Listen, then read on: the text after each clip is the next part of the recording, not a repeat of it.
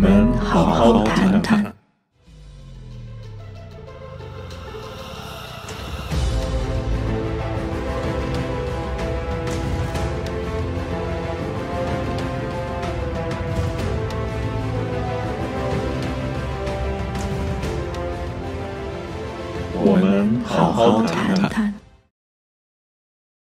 大家好，二零二一年十一月二十三日啊，然后同时我们在 Clubhouse 这边呢也是同时的这个直播，咱们聊些大话题啊，这种题目起的比较大啊，题目起的起的比较大呢就不容易聊偏啊。我看这边是任晨文跟这个呃第九大伪类啊来了，魏陈任晨文好久不见啊，大家好，然后第九大伪类我党只要圆不上的东西都给加个中国特色啊。Clubhouse 这边呢，现在暂时只有我一个人，没有人加入啊。Crazy Charlie 兄弟们好，哎，David 六芊芊好，芊芊不在啊，只有我一个人，我会带给你的信息啊，他也会看到您的留言啊。然后这个咱们先还是吧，先听首歌，咱们等等观众啊，等这个人来了以后咱们再说啊。听首这个钓鱼吧啊，OK。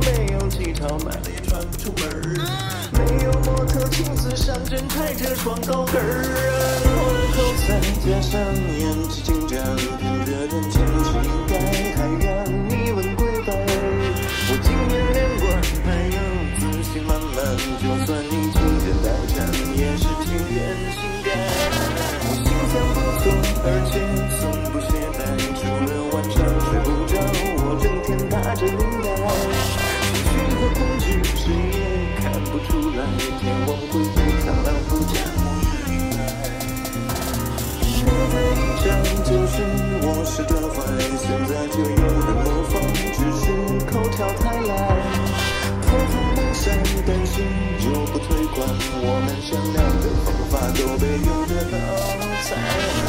知难知易，没他没我呼喊，他的错不是没道歉，就是已经退还。我们最怕你们都去报案，被钓鱼的是我们变成了酱干。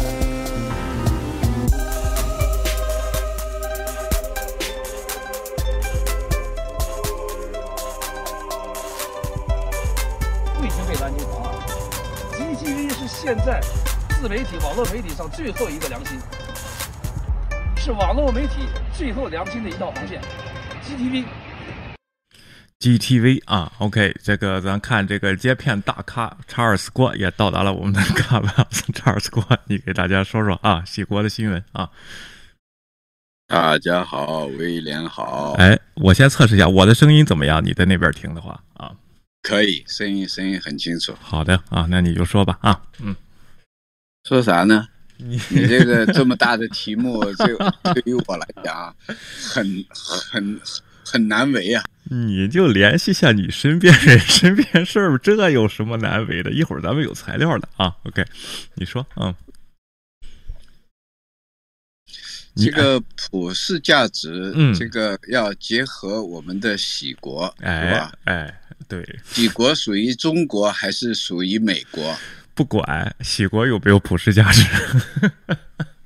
有啊有，怎么能没有呢？啊，喜国的普世价值要是东西就有价值，嗯，对吧？嗯，这个到底是普世还是普宇宙？那那那那那大家自己自己来衡量了，对不对？呃 OK，那你发现啊，咱这么说吧，咱先别说他们的普世价值啊，你观察这么久，喜国那边的共性是什么？人的共性是什么？他们的想想法的共性是什么？你能给总结总结吗？啊，他们的共性，嗯，啊，还你还真真把我问倒了。哎，他有一个共性，就是一切行动听指挥。我我不知道我总结的对不对？呃，OK，也对啊，也也算是这个之一吧，啊，也算是之一啊、不错。但是我觉得他们有一有大部分人是现在这个过程中啊，是利己是共性，你觉得这个对吗？也不大对呀。也不大对，看来不大好总他们结他们要提倡的是无我，啊。哎这个无我，他们这个喜国认为是普世啊普喜国的价值。嗯，哎，但是到个人利益上呢，啊，也算比较共，是这个个人利益上，这倒是可以说什么呢？他们在有时候啊，有时候会斤斤计较，比如说配额少了，嗯义工的计分呢计少了，嗯或者说这个这个时间耽误呢，那个配额没弄到手，嗯，哎，他们在这方面计算还是挺挺精的，就是挺哎精明的。哎，挺会算计啊，是这样的，这个是一个共性啊，是吧？嗯嗯，嗯，还有吗？啊，智商呢？哎，智商你可不能不能小瞧他们，OK，他们的智商可可很高的。嗯尽管有些大姨吧，原来可能没上过高中，嗯没上过大学，嗯但是他们自从这个新的爆料革命开始以后呢，嗯，他们学习了新的知识，哎对于网络，嗯现在已经是得心应手，哎，而且他们还会截屏，他们会写字幕，还会填表，哎呦，很多了。哦，很多了。他们那个用计算器的频率也很高，就是要计算一下他们得了多少钱，他们这个这个到底是投资洗币好呢，还是投资新的 GTV 好呢？啊他们得比较这个收成，哪哦个收成更高。这一点我们这些伪类做不到。对，咱们都算不清楚了啊，人家能算清楚是吧？OK，这个，哎，还有啊，然后呢，他们对法律的理解怎么样啊？他们的法律现在嗯应该来讲是一言堂，嗯，就是文贵先生说的，就是法，就是律，它是法和律的这个这个这个综合体。哎，对，法不法先另说，能不能治罪另说，但是律是有的啊。金枝什么 什么律，金金嘴玉言是吧？啊，郭文贵说的，就算是真的律了。哎，这一点也有啊。但是他们对追求自己的幸福这方面，你觉得有普世价值吗？啊，哎，这个幸福着你的幸福，嗯，那也就是说什么呢？嗯，龟先生的幸福就是他们的幸福，哦，就像这个。呃，这个七哥今天在这个他那个跑步机上，嗯这个做了一个短直播，大概十几分钟吧。嗯我也接了一个短视频，嗯他是这个文贵说：“哎呀，我现在太舒服了，嗯我的眼睛的这个红血丝也没有了，嗯我太爱自己了。”哎，这这一点，那个大姨们特别的受用。他哦觉得好像他的他的灵魂、他的肉身、他嗯的这个这个灵魂都已经跟他们的七哥是互为一体了。断了啊，然后稍等一下，不然它应该来讲几秒钟他就能自动的连接的。对，他是我这边儿它在不停的重启啊，难道中、了中了病毒啊？现在应该是好了啊，好，好了，好了，好了，对吧？啊，现在可以了，手速得快 嗯，啊。哎，大家的留言也产生出来哦，叫金科玉律啊，现在能听到了吧？应该这个 YouTube 这边能听到了啊。OK，、嗯没问题了。好的啊，OK。哎，老关，那最近有什么新事儿吗？你我看你也分析了，你给大家分析分析啊。OK，又卡了，嗯，又卡了。我刚才是网络不太好，确实今天我的网络有点问题，看来美国又要完蛋了啊。OK，然后这个对呀、那边还在转圈呢。好了好了，那边可以了啊。OK，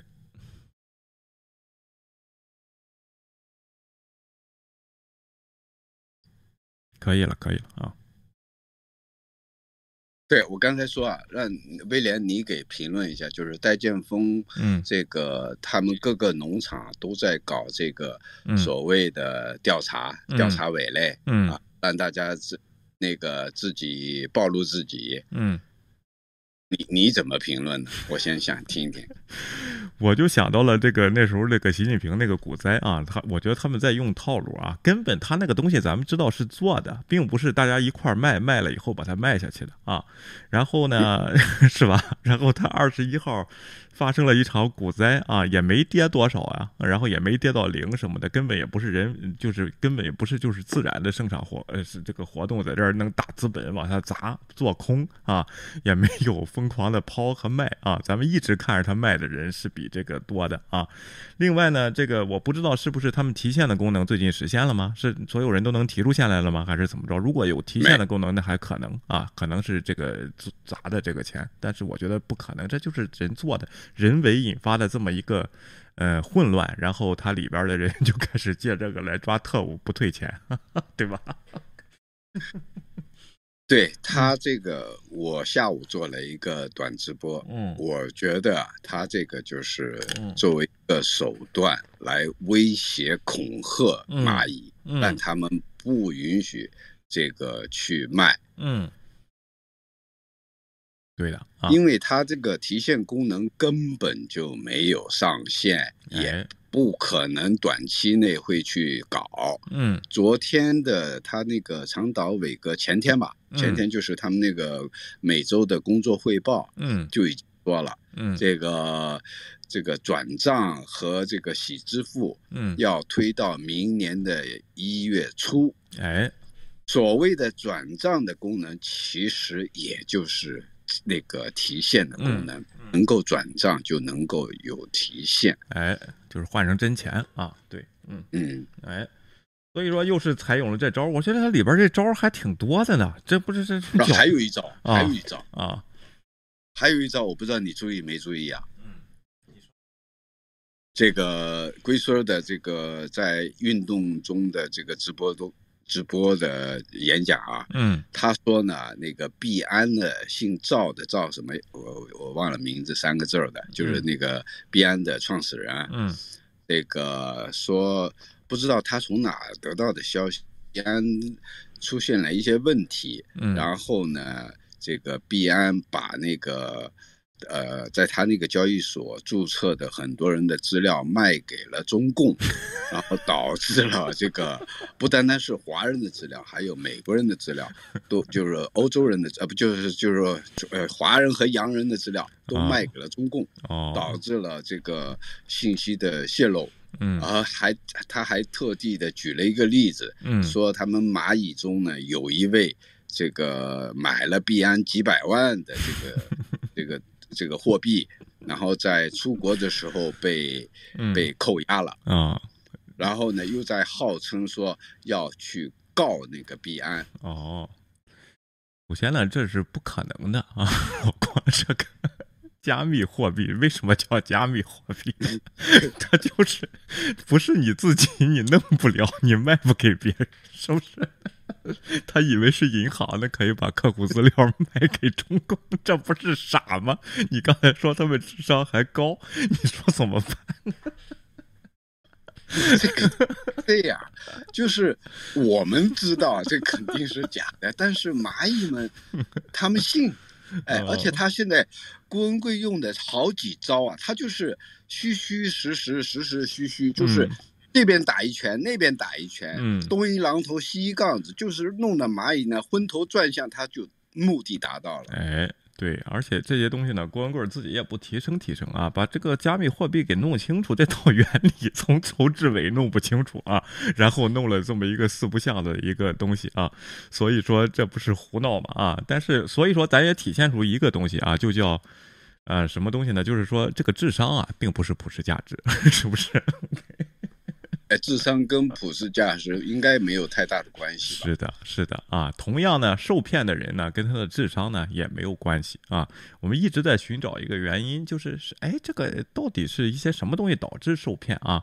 我现在想到一点，可能是人性啊。这个人性就是有点自私啊，有些人啊，他就会容易受骗啊，贪小便宜这个事情容易出现。要我党的说法，就别贪小便宜，是不是？这个就容易受骗。这句话确实说的对啊。然后这个问题啊。呃，还有吗？哎，你说，老郭啊，我我不是很同意哎，嗯。就是说这个蚂蚁里边呢，就是说你说的这种这这种情况呢，嗯。占一部分，嗯甚至说一小部分那种特贪的、特别爱占小便宜的，嗯。是一小部分。嗯。很多人不是真的不是说是，呃，想着赚大钱，想着这个。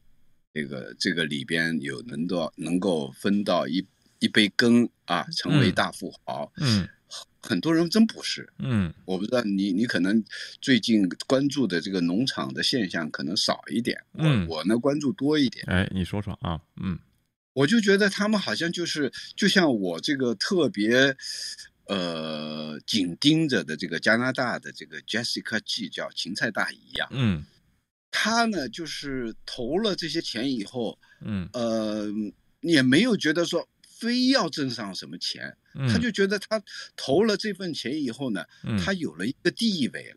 哦他在嗯，你看他在农场嗯负责一些工作、嗯啊，他在香草山农场嘛。哦另外呢，他又在 GTV 的直播组里边呢，又是一个小组长。嗯然后呢，他这个每天呢，就是坚持也是呃一个半小时到两个小时的直播。嗯然后呢，每天都有几万人观看他，他就觉得这是一个他的这个价值的体现。哦他并没有觉得说，哎呦，我这个钱丢了，损失了会怎么样？嗯，他没有很很很关注这个。什么呢？对权力的贪婪，他也是贪婪呢，那也是占小便宜。要是哪个地方要是能买官的话，我我估计他也会去买啊。有钱的话，是不是？这也这也是也是一种吧，我觉得啊，不光是对金钱的一种贪婪嘛啊，然后这种东西，另外他还关键是他没亏啊，他字面是没亏的，这个账面上的显示，如果真的掉到零点零五分，到时候咱们再看他真实的反应，那个才能表达出他现在的想法，是不是哈？OK，嗯，对吧？啊，嗯，哎。对的啊，我看有的人说呢，你看这个 Wonderful World 是哪来的普世价值？谁给你普世价值啊？OK，然后这样的问题啊，然后有些人呢就说把普世价值理解成文化啊，然后说中国人的文化呢叫光宗耀祖，就是必须得显摆啊，然后什么这套东西呢，就是比如说买个车呀，其实不是给我自己买的啊，是给别人怎么看买的啊，然后如果我在哪儿发达了呢，我必须得光宗呃光宗耀祖啊，然后呢说外国人。呢，他不一定。呃，你比如说，有的人他在家里呢，啊，然后哎也打扮的板板正正的，胡子刮的也好好的啊，他就是给自己看，让自己觉得好，这个好受。有些人把它理解成这样，所以说呢，有有一些西方人的眼光呢，去看中国的事情，觉得有点看不懂啊。但是呢，我觉得这反而。这个不能表达这个是普世价值的不同，这是文化上的不同。那普世价值有一条就是尊重各自的文化，这这个是一个普世。哎，我这边又断了吗？啊，对，又卡。对，难道是？等一下啊，我看一下是什么原因？是为什么？嗯，好了，好了啊，好了。哦，原来我在下载东西啊。那老老老郭，你对这个话题有问题吗？啊，OK，你对、嗯、话题没问题啊，但问题是哎我没话题。你没话题。好，咱们先看看材料吧啊，这是二零一七年有人上传的一段啊。然后有就是说这个启蒙这种思想，就是普世价值这些这些概念是怎么来的啊？然后这是北京海淀区的一位老师，历史老师啊，讲过曾经讲过这样的内容，咱们就集体听听。但是现在呢，听说是不让这样讲了啊，我也不知道怎么讲啊。然后这些东西，咱们听听听当时的这个声音，这位女老师啊是怎么说这个普世价值啊，什么这些启蒙的这些思想啊，三权分立啊，君权呃人寿啊，就是主权在民啊这样。思想它是怎么来的啊？咱们稍微简短四分钟的一个时间啊，咱们稍微听一下啊。OK，开始啊，启蒙思想就都产生了。启蒙思想啊，你现在你脑子里边先不用非得看这个讲义，你脑子里边先想想，把我启蒙思想稍微梳理一下。启蒙思想都有哪些主张啊？天赋人权，还有呢，主权在民，社会契约，哎，不错。然后还有三权分立，哎，不错。那么这个是最四个最主干的这种思想。那么我们说呀，启蒙思想啊，咱们因为今天呢只能复习到英国，而我们海淀也好，西城也好，考试都要考到英法美嘛。因为那么这样的话，考试的重点启蒙思想是一定要考的。在这儿呢，我们把启蒙思想啊给大家稍微说一说，大家体会体会。你启蒙思想学这么多呀，启蒙思想解决了两个非常关键的问题。第一个就是权力是怎么来的，第二个权力是怎么分的。你看权力是怎么来的这个问题，我们之前就讲权力是怎么来的，在中世纪从那个托马斯阿奎那那儿就说权力是怎么来的，权力君权神授，神授是不是就是上帝给的呀？君权神授，那么因为君权这样比较神圣，所以君权老百姓就得遵守，所以君权神授。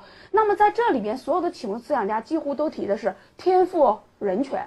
天赋人权，也就是我们每个人生下来之后就有自由啊、安全呐、反抗压迫呀，这样平等的人权。天赋人权是第一步，你得生下来，每个人都是平等的，人人生而平等，这是第一步。第二步就是社会契约，因为我们每个人这样自然状态生长可不可以呢？不行，因为我们如果自然状态的生长的话，你看这个。很多大的事儿就没法进程进行，比方说像中国修水利工程，那么修水利工程就没法进行，或者是我们每个人这样自然生长，如果有坏人呢？如果有坏人杀了我怎么办呢？抢了我的财产怎么办呢？那么这样的话，是不是就需要产生一个机构？哎，法律政权是不是就需要产生一个国家呀？产生一个国家，那么产生一个国家之后呢，它来维护我们每个人的人权，是不是这样的？那么这个。怎么能够产生这个国家呀？怎么能够有这个统治者呀？就是社会契约。契约是什么意思啊？契约，契约是不是就是合同啊？哎，遵守合同、尊重合同的意思啊。那么签合同，也就是大家一起签合同，签了合同之后，然后就成立了国家。在这个过程当中，就是我们每个人让出了一部分私权利，然后成为了公权利。你看，现在不是专门有公共权力机关吗？是不是公共权力？这样就成为了公权力，让出了一部分私权利，成为公权力。那么，怎么表达这个公权力？就是法律。法律是不是我们每个人都得遵守啊？对吧？那么，咱们说这个社会契约，它解决的一个最根儿上的这个问题，就在于原来军权是不是神授的呀？这回军权谁授的？哎，人民是不是人民签契约授予的呀？所以它这叫什么呀？它这叫军权。人授从这个君权神授就变成了君权人授，你看这个解决了权力的来源的这个问题，解决了权力的来源的问题。那么再往下一步，那么军权如果是人民授予的，只要是给予，你看权力啊，咱们讲这个过程当中，权力一定要明白权力是怎么来的，它跟这个权力来源是非常有关系的。权力是人民授予的，那么人民可不可以推翻它呀？是不是就可以了呀？哎，人们就可以去推翻它了。所以这个就是主权在民，主权在民是这几个词里边最激进的。我们多数时候在选择题里边分不清什么是天赋人权，什么是主权在民。你应该知道主权。洛克呢，虽然号称三权，事实上是不是两权分立啊？洛克号称三权，但是他把这权利是不是分给俩人了？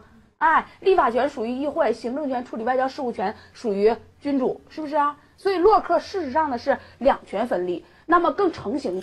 哎，就刚才可能卡住了，大家没有听到啊！哎，我在这里卡了啊！然后现在不是这讲的，借他借他个胆儿也不干。但是为什么不能这样讲了？以前是我记得我上高中学过这段文艺复兴，以后除了英国，还讲过这个法国啊，还讲过美国啊，然后这个东西啊，这个这个呃，这个这这，我觉得这讲的对呀、这启蒙思想不应该讲吗？现在啊，是落伍了吗？还是怎么着啊？这个 Charles 哥，你感觉怎么样？这个啊，呃，这里边有有有一点啊，嗯他说的以前就是讲的是军权军权神授，是吧嗯？嗯后来他呢，紧接着就说了一个，呃，随着这个普世价值的这个这个思想啊，提到，那嗯应该来讲是君权人授。嗯这个其实这个汉语里边的君嗯，是一个帝王的思想。哎，这个如果说是这个西方国家，它以前也是有君王是吧？帝王，是但是后来就不叫君王了，嗯是叫做这个政府了。啊，对，他是这样，他是 他是两个政府是解决分权的问题啊，就是他之先解决人权的问题。这个人权呢，就是以前是君权神授的，也就是说，这个天生俱来的这个君王，他有统治人民的权利啊。后来呢，不是这样，就是说，这个你这个君呢，是是你人人都是平等，他叫天赋人权啊，人人都是平等，或者是教会赋给他一个权利啊，也也这样的问题啊，我也弄不清楚啊。反正就是说，有一上面这个王上面有一个东西啊，就好然后咱们这个天下王土什么这套东西啊，都有这样的东西。然后这里呢，就是他要解决一个方法，权利是谁的？要解决这个问题，那权利是人民的，叫天赋人权，说的名字是其实是人人平等啊。然后呢，还后边设了一个，就是怎么来分权这个问题，靠什么东西我把权力来交给你？我成立政府呢，是要解决一下我这个松散的组织没法解决的问题，那我给你签社会契约，这就叫法律啊，这是这个东西啊。后边分权的就涉及到三权分立了，包括公权力跟私权力。一开始洛克呢，他说英国这个洛克只有两权，公权跟私权，后边又孟德斯鸠什么的又发展成了三权啊，这是这个思想，就解决了一个权力分配配的问题啊，是是。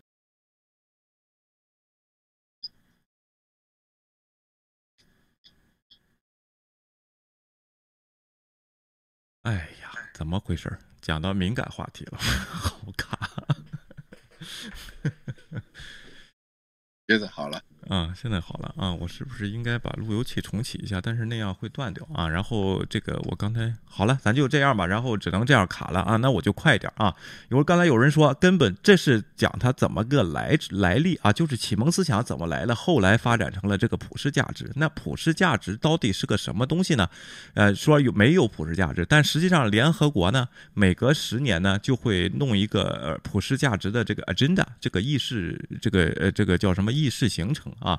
到二零二零年到二零三零年的这个意识形成呢，就是全全球变得和人类共同的利益啊。当然，人权和这个这个不抛弃不放弃这样的思想呢，也一直是这个叫什么联合国这边主张的一个东西啊。那咱们看看什么是普世价值呢？啊，咱们就得说一说啊。然后这个一。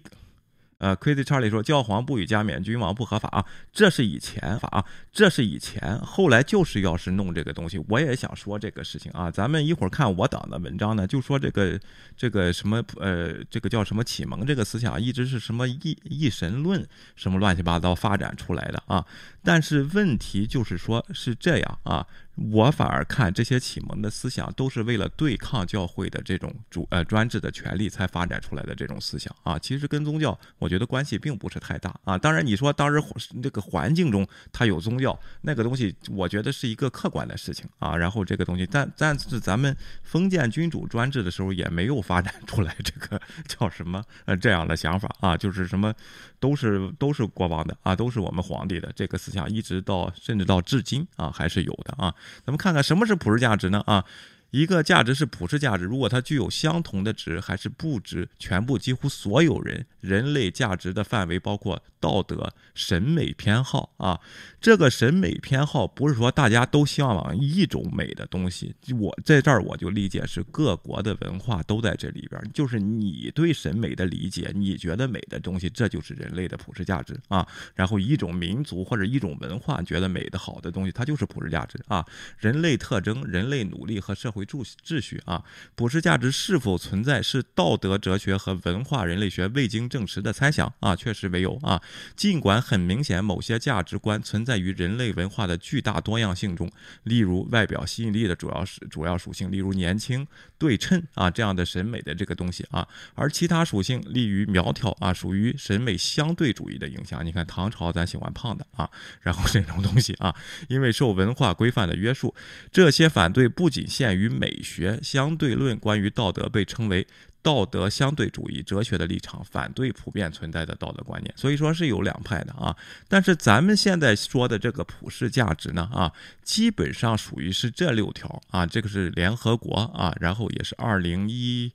呃，二零零三年就说出来，这六条是什么呢？啊，universal value peace 和平，freedom 自由啊，social progress 啊社会的进步，社交进步，equal rights 平权啊，human dignity 啊人类这个对自己的这个 dignity 怎么说啊？油管没没恢复呢，我刷新一下。哎，还是我的问题是。嗯，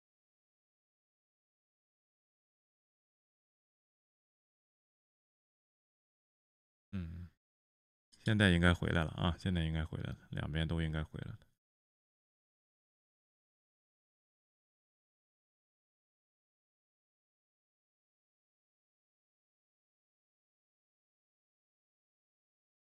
哎，这边回来了啊，老郭在啊，然后这个好了好了啊，但是我不知道什么时候有卡，如果再卡，咱就结束了今晚上。然后这个实在是我也受不了了啊！刚才就说到 dignity，dignity 就是尊尊严，尊严，对人类的尊严。但是呢，我就想说说这联合国说的这六条啊，这是二零零三年提出来的这六条啊，和平、自由、social progress 啊，equal rights 啊，然后这个平权，还有 human dignity 和人类的这个尊严啊，这个东西是是分这个种族的吗？是分中国的吗？还是西方的？西方就是这一套，中国咱就不是这一套，这这个有吗？啊，然后我怎么觉得没有呢？啊，我这感觉啊，OK。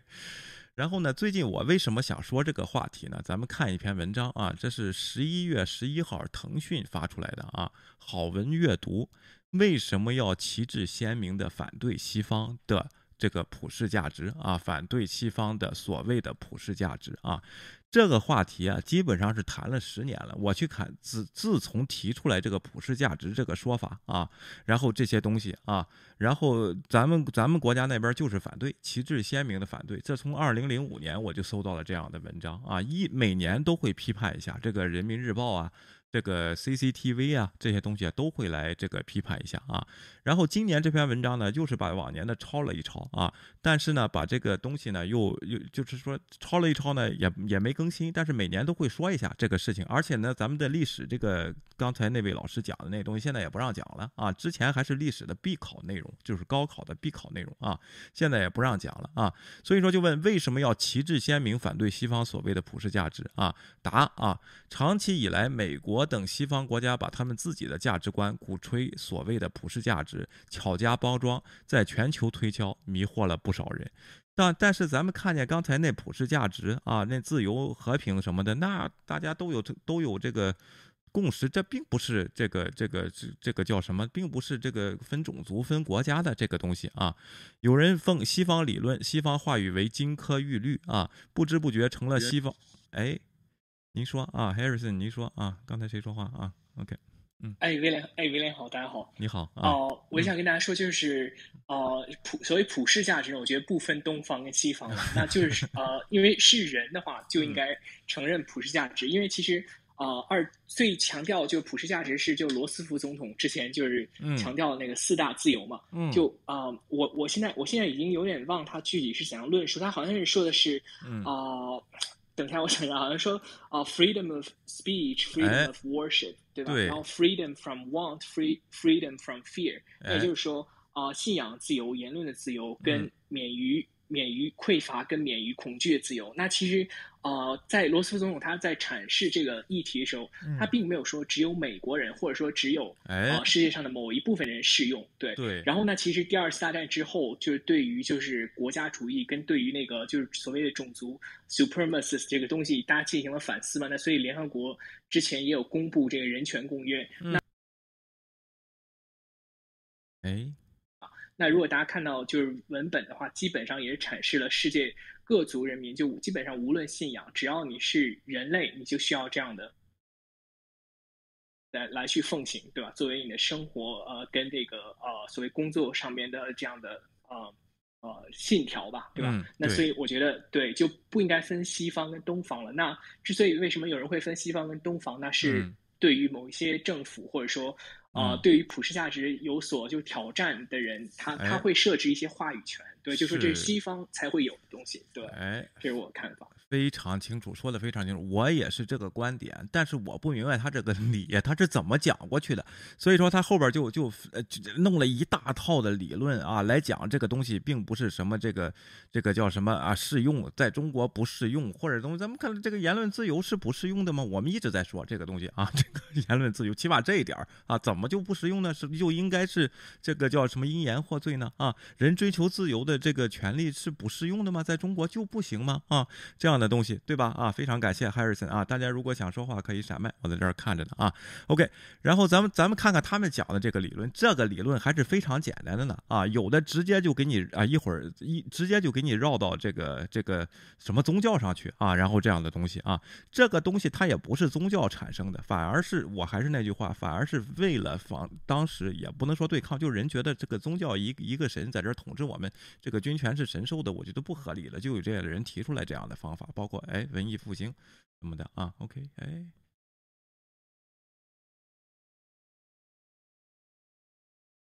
哎，是我自己掉了吗？啊，OK，是我自己掉了吗？啊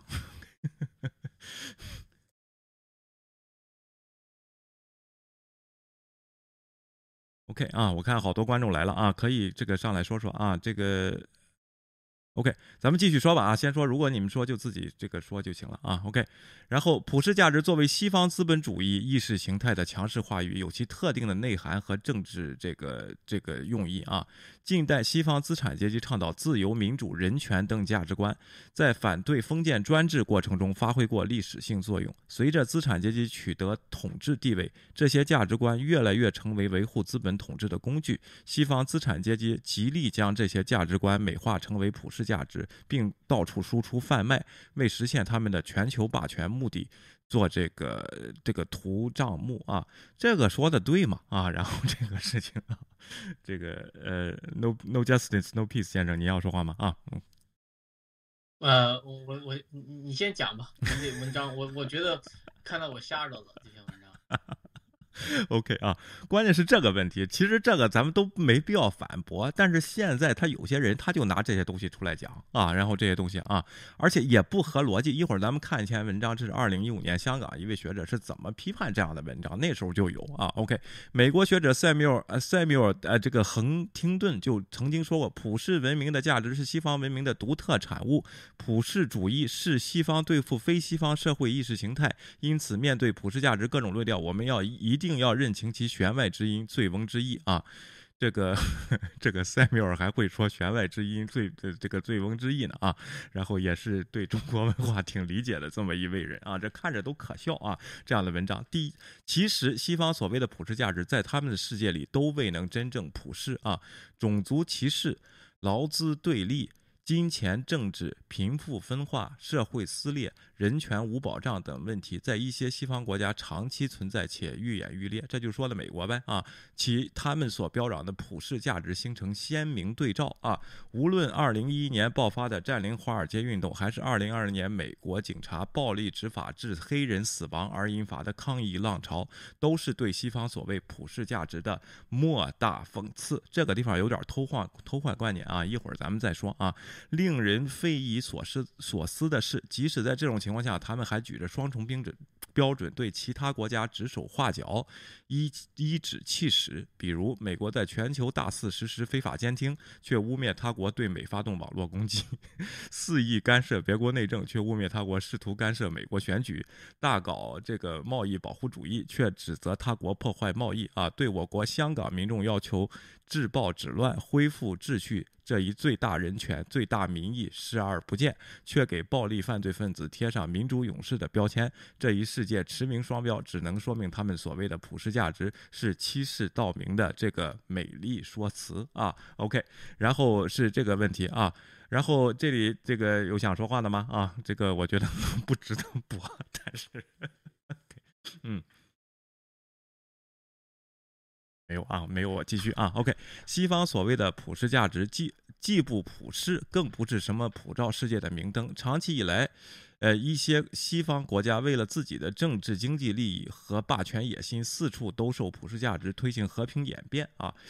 普世价值和和平演变好像也没有什么关系啊。然后，苏联解体、东欧巨变、颜色革命、阿拉伯之春等，无一不是美西方插手而造成的。苏联解体啊，这个这个它自身的这个东西就就非常的关键，包括东欧的这些东西啊，颜色革命和阿拉伯之春啊，然后这些东西并不是这个价值的这个这个是主导啊这个问题啊，而且这些国家如果它不是普世价值的话，怎么在这么多的这个不同种族、不同宗教的这个国家，它会发生这样的事情啊？OK，在西方价值观念。捣鼓下，一些国家被折腾得不成样子，有的四分五裂，有的战火纷飞，有的整天乱哄哄，这种例子比比皆是。事实一再说明，随着普世价值而至。的并非自自由民主人权的春天，而是民不聊生、生灵涂炭的严冬。呃，严冬，这并不是普世价值的错误，是当地组成的政府它的能力的问题啊。然后这样的问题啊，西方国家对中国的价值渗透、西化、分化也从未停止过，而且不断翻翻新花样、变本加厉，项庄舞剑，意在沛公。他们真实目的就是要同我们争夺阵地、争夺人心、争夺群众，最终推翻中国共产党领导的我。国社会主义制度，如果我们用西方资本主义价值体系来剪裁我们的实践啊，来裁裁剪我呃剪裁我们的实践，用西方资本主义评价体系来衡量我国的发展，认为符合西方标准就行，不符合西方标准就是落后和陈旧的，就要批判攻击，那后果不堪设想啊！关键是人。为什么这个美国他就不怕批判和这个攻击啊？然后这样的你就非常怕批判和攻击啊？这是什么原因啊？为什这就我我就特别不明白啊！所谓西方所谓的普世价值，并不是说人类社会不存在的共同价值。反对西方所谓的普通价值，并不是说人类社会不存在共同价值。二零一五年在七十届联合国大会一般性讨论上啊，习总 习近平总书记掷地有声地指出，和平发展、公平正义、民主自由是全人类的共。共同价值也是联合国的联合国的崇高目标。那看来咱习习习总书记他也支持公平正义、民主自由啊。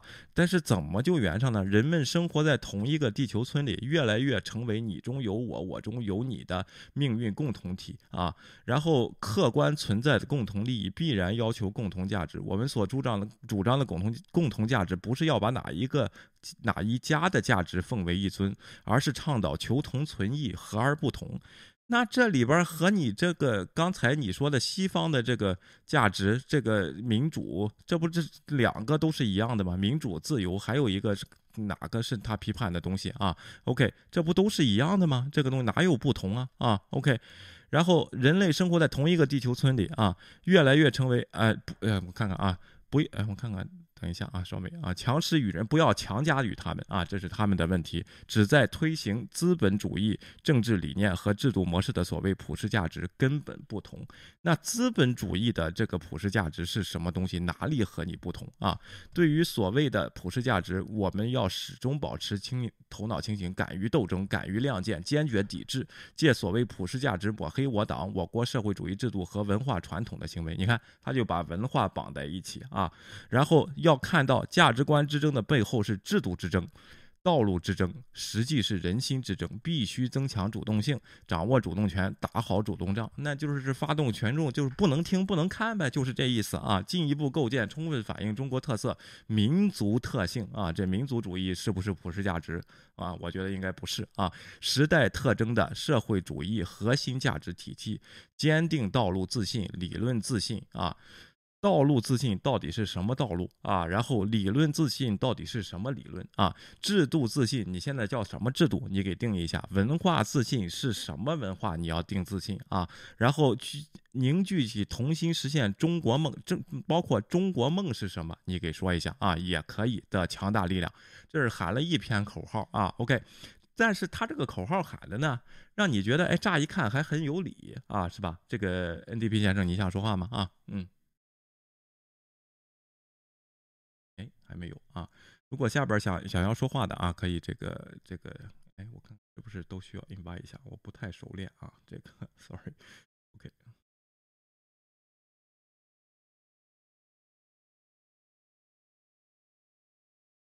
哎，我提我提一个问题啊，哎，你说啊，就是这个人类命运共同体是中国提出来的吗？还是其他国家提出来的？中国提出来的啊，中国提出来的啊啊。但是我的理解，我的理解应该是中国。嗯，但是不知道是什么东西在里边啊。OK，这个 这个就让我想起来了，大唐的时候啊，是武则天的时候吧？嗯，好像是特别的，那个宣扬那种叫做和为贵，是吧？嗯嗯，是。也也算是一种普世价值了，就是这个大家都要和平共处，对吧？嗯，这个各个民族、各个国家都应该是相互的尊重、相互的这个和平共处。嗯，那么这个习近平现在搞的这个人类命运共同体 啊，是不是也是想大家说，哎呀，和为贵呀？但是呢，他又是说什么呢？和是你们西方国家对我中国要和，哎，但是。我嗯，可以不跟你们和，是，对，当时大唐呢啊，我片面的对历史一点了解啊，大唐外国人是可以来大唐做官的啊，就是说 这这个有日本人什么的，有这个还有些还有些阿拉伯人是在长安做官的啊，他是真正做到这个和为贵、民族融合啊，他并不是他也不是说先提个口号，咱一直这样就和现在这样，不是，人家是真的是这样做到的啊，那时候才有了一个。那么这这么说，几十年的一个盛世吧，啊，这个跟跟这些东西也是有原因的啊，所以说你说要恢复这个就中华盛世，你现在弄得世界都没朋友啊，这根本就不是这万国来朝。它是这么历史上是这么写，实际上就是一个贸易跟交易的一个过程啊。然后这个比较繁盛，那时候就是这个问题啊。包括什么什么叫中国人，那时候也说的啊，中国之则中国人啊，就是你不管你长什么样啊，你说什么语言，只要你了解我们这个当时的文化，你甚至都可以经过一定的选拔在我们这儿做官啊。所以说这个历史它也不讲真事儿啊。然后在这儿。不过老郭说的非常好啊，经常那边大唐净弄波斯美女啊，然后就娶什么的，这个这个是有的啊啊，对了，还有犹太人的一个例子也是这样，在唐朝的时候来过犹太人，后来就真的不见了啊，这些人并不是没有了啊，我我在节目中说过这个事情，但历史上我没有去仔细去查，这是我听到啊以前有个人这个说的啊，然后在唐朝的时候来过一波犹太人，在中国。中华这个民族当中啊，就再也找不到了，就是都完全给。同化了，这是很难做到的事情，因为大家知道犹太人嘛啊，现在在美国、在欧洲都有犹太社区，他保持他的传统是非常厉害的啊。但是在唐朝就来了一个，就是找不到了，就是同化了，并不是咱们把他杀了啊，没有啊，就是主动给，就是经过这么多年，主动给这个同化了啊，这个问题。所以说，呃，这个你说举唐朝例，他真是做到了民族融合啊，他并不是他政府提出来这么个远大思想，他就是人就是这么做的啊，就是这个问题啊。这个艾赖上来，我想，哎，你要说话吗？嗯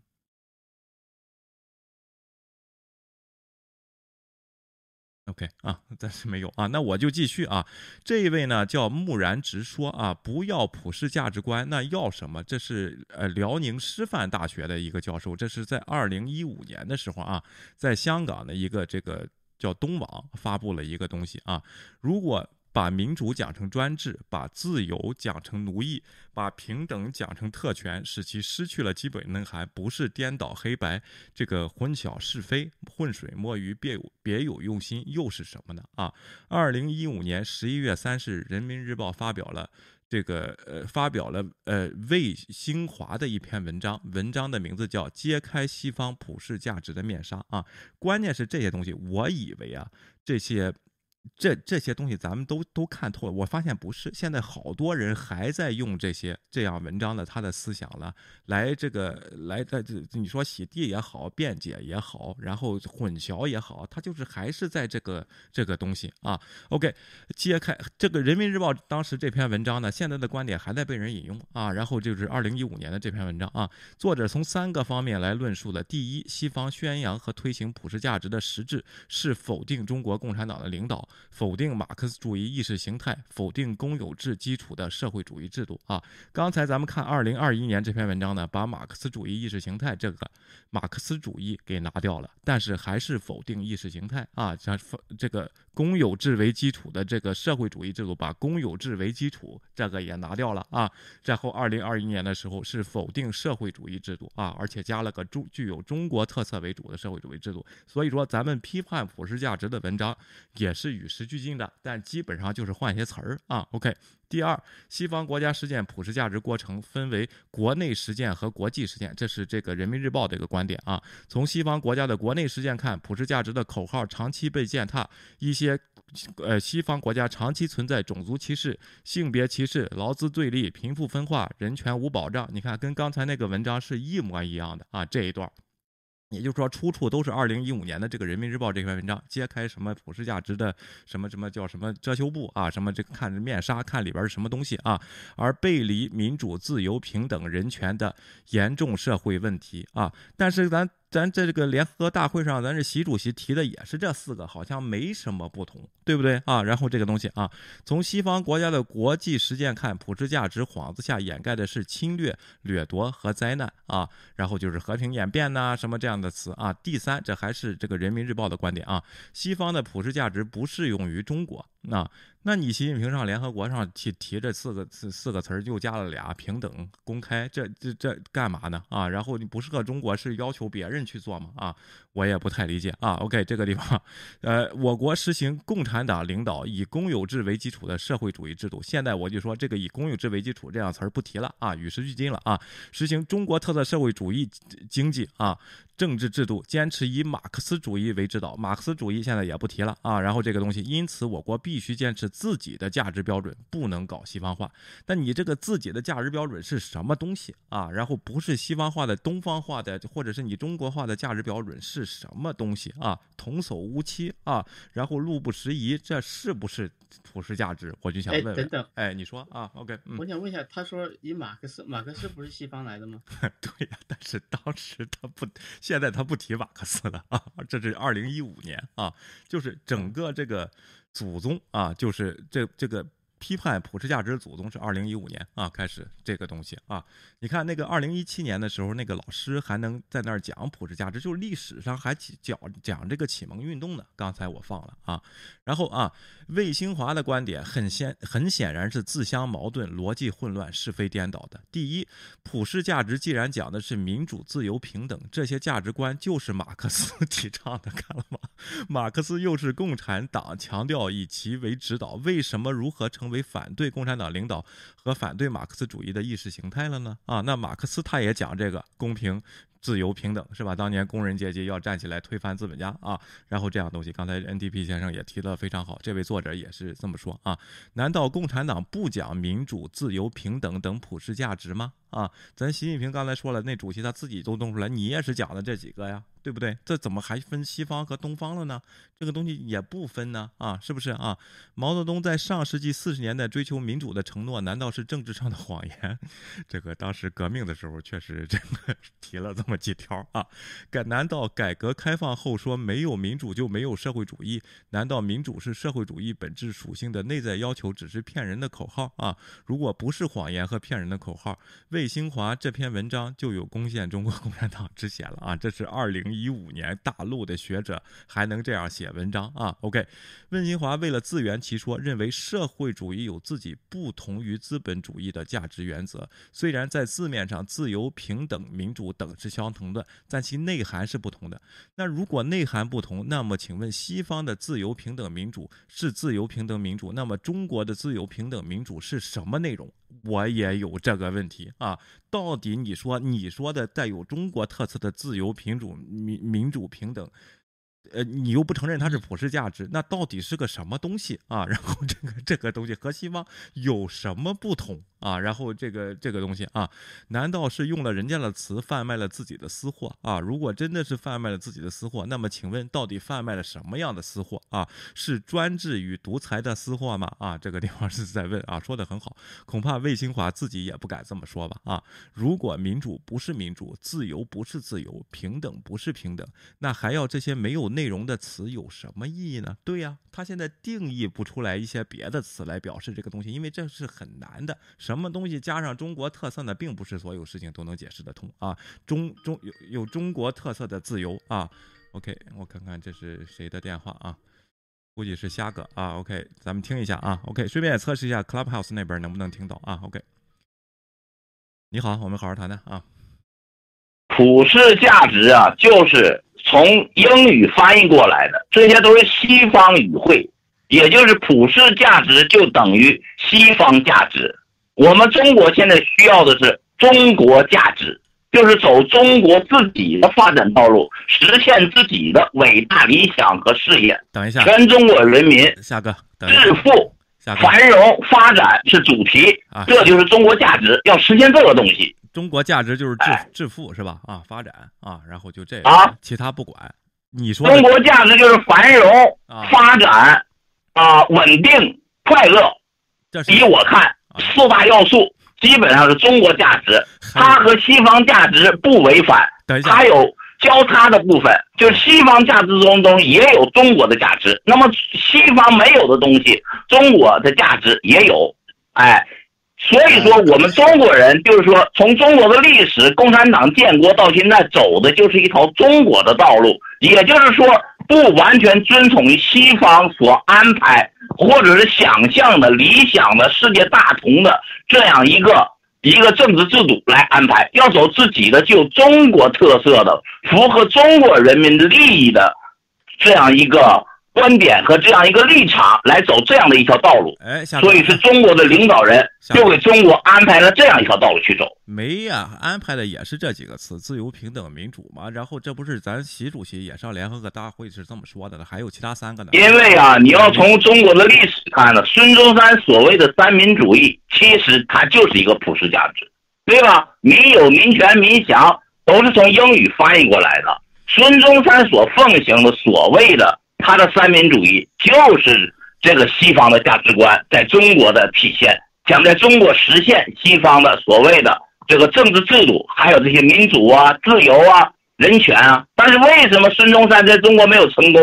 蒋介石他的继任者在中国也没有成功，最后被共产党取代了。为什么？说明资产阶级的民主在部分在中国，在当时那个年代，只有少部分人能接受，大部分人还接受不了，所以他不能得到全体中国人民的拥护和爱戴，和得到广泛的支持。夏哥，夏哥，这这又错了，都咱我咱我党认的根儿也是孙中山，你你不能乱说这些事儿，你知道吗？现在啊你这说的不对了，你都不与时俱进，啊我就跟你说，咱们探讨吧，咱们都探讨。我欢迎 Clubhouse 的朋友来反击我啊，来进行批驳我。我发现我可以接受啊，咱们辩论，咱们就辩论中国应不应该实行普世价值，普世价值应不应该在中国推广啊？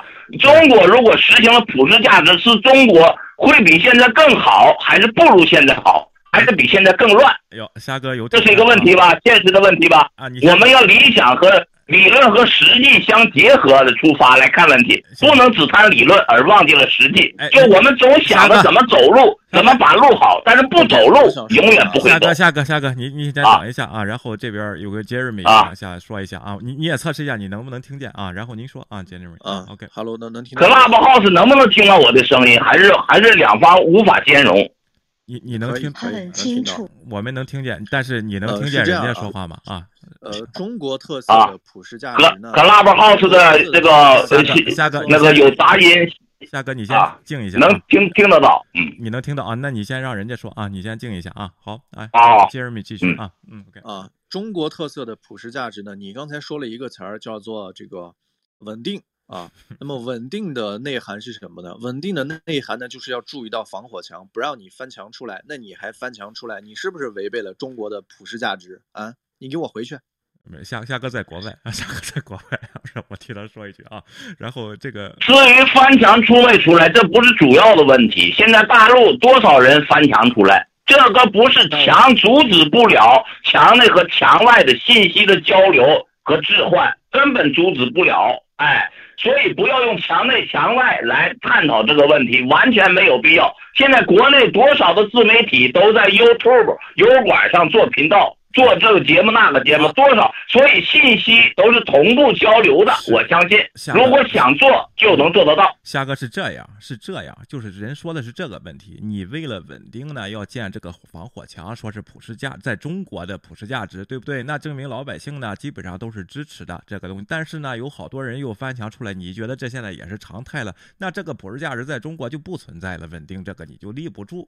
我相信，为什么？我们要具体问题具体分析。所谓的普世价值，在中国就换成另外一个名称，它不叫普世价值，因为中国政府啊，自从中华人民共和国建立以后啊，就走上了一条当时也不得不走上的新型的社会主义道路，所以一直到现在的今天啊，经过一番曲折，经过一番的发展，到现在基本上已经稳定了，而且中国已经成为世界上数一数二的大国了。所以，中国的发展使中国的领导人感到非常的自信，说中国我们走这样一条中国具有中国特色的这个道路，我们也一样能够走向辉煌，走向富强，走向人民生活安康和幸福。我告诉你，下个中国梦，下个稍等，中国梦呢，现在已这个经破碎了。为什么这么说呢？从人口整体的结构来看，老龄化的速度来看，未来新生儿的出生率来看。中国梦已经破碎了，因为什么呢？因为人那就是资源，资源有了人才能够创造你的财富啊。那么你刚才在说什么？中国已经发展了，中国发展是因为什么？是因为十三、十四亿中国人靠勤劳的双手创造的，是因为共产党放弃了对于市场的管制，是因为政府的手对于国民生活的干预和管制越来越少了，所以释放了。国民的活力释放了我们的创造力，哎，让我们进行社会生产的时候，这个时候国家才繁荣富强了，是靠每个人的双手去创造的，而不是靠共产党和政府。政府从来不不产生效益，政府就是个收税跟这个分配资源的。那在这个收税跟分配资源的过程中呢，还很有可能产生腐败、寻租，哎，还有很有可能产生各种各样的问题，对吧？政府。政府不是个做生意的，只有市场，只有每个人勤劳的双手才能够创造这一切。中国之所以会有这这这么多年的蓬勃发展，究其根源呢，是因为每个中国人的辛勤奉献跟创造出来的啊。然后呢，跟你说的什么政党没关系了。稍等，下个，下个，下个，下个，下个，哎，就是下个，就是你先等一下啊。对于市场的管制和对于人民的管制，如果说这个趋势继续，那么我们的经济会更有活力；如果说还继续封锁，那么我们的经济那未来是真的看不到光明的那一面啊。再说的，再回到人口，如果现在还不放弃计划生育政策，那么未来的。我们的人口呢，真的是，真的是会坍缩掉，还不是金字塔式的那种那种两个生一个的那种坍缩，生不两个人现在都生不了一个娃了。现在的结婚率啊、出生率啊非常的低，那就是好家伙，那那那个那那个出生率真的是断崖式下跌。未来的中国年轻人呢是无法负担养老的，那些养老金的亏空啊。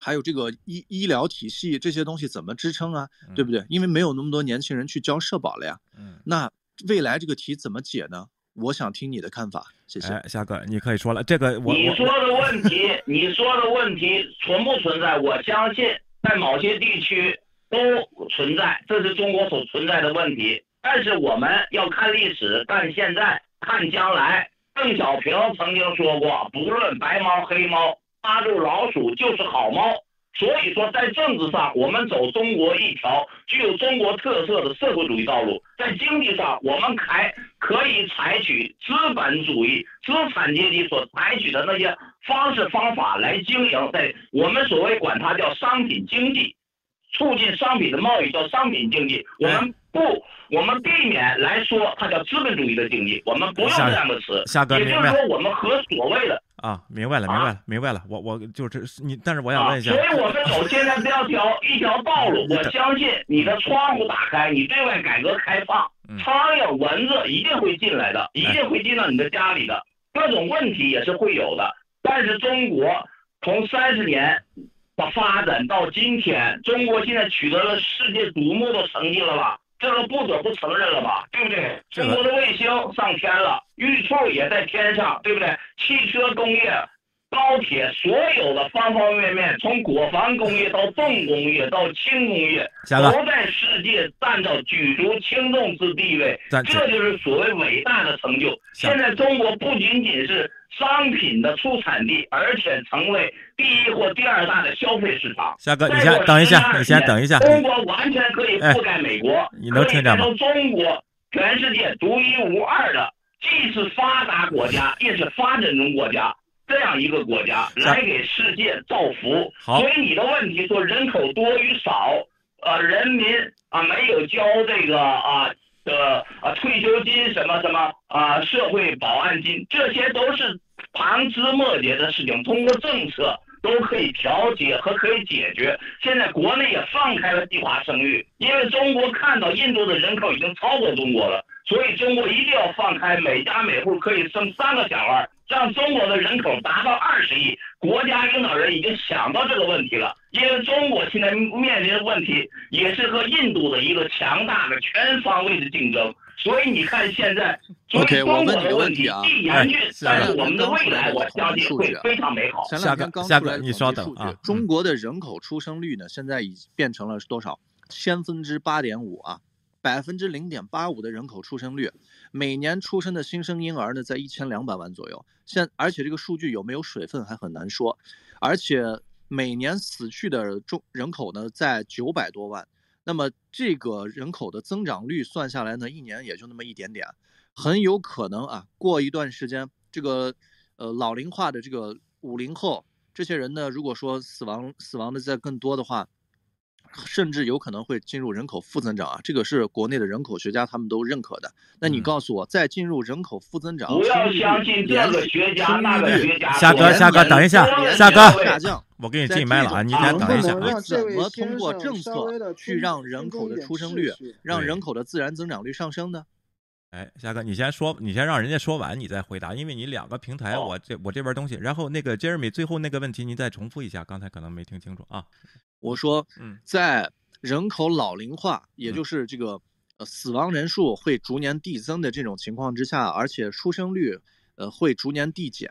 你去看前几年的数据，这是一个趋势。那么在两者交叉，在未来呢，很有可能会出现这个人口出现负增长啊。在这种情况下，你告诉我怎么通过政策去刺激呢？它已经刺激了好多年了，而且但是这个出生率呢反倒在跌啊，怎么通过政策的手去办这办成这件事情呢？哎，夏哥，就这个问题啊，我我先插一句，人家问题是你现在政策已经在刺激了，还是这个问题，政策就是刺激不了。根据你的发展这个东西呢，好像政府呢中国特色的这个发展的这个普世价值呢，好像没大管作用啊。你说一下吧。而且我刚才提一下，哎，我认为稍等稍等，我认为夏哥这位夏哥夏哥夏哥稍等下稍等，我认为这位夏哥稍等，我认为这夏哥位先稍等生的评，论是非常悲观的。夏哥稍等稍等相信了媒体的报道。先把关于中国这样的问啊题、人口的问题，是吧？对对你的一些数字，你夏哥稍等一下有人说话夏哥刚才夏哥你稍等啊，你对你刚才麦嗯，你说技术性问题，我说刚才你的麦克风有一阵子很小声，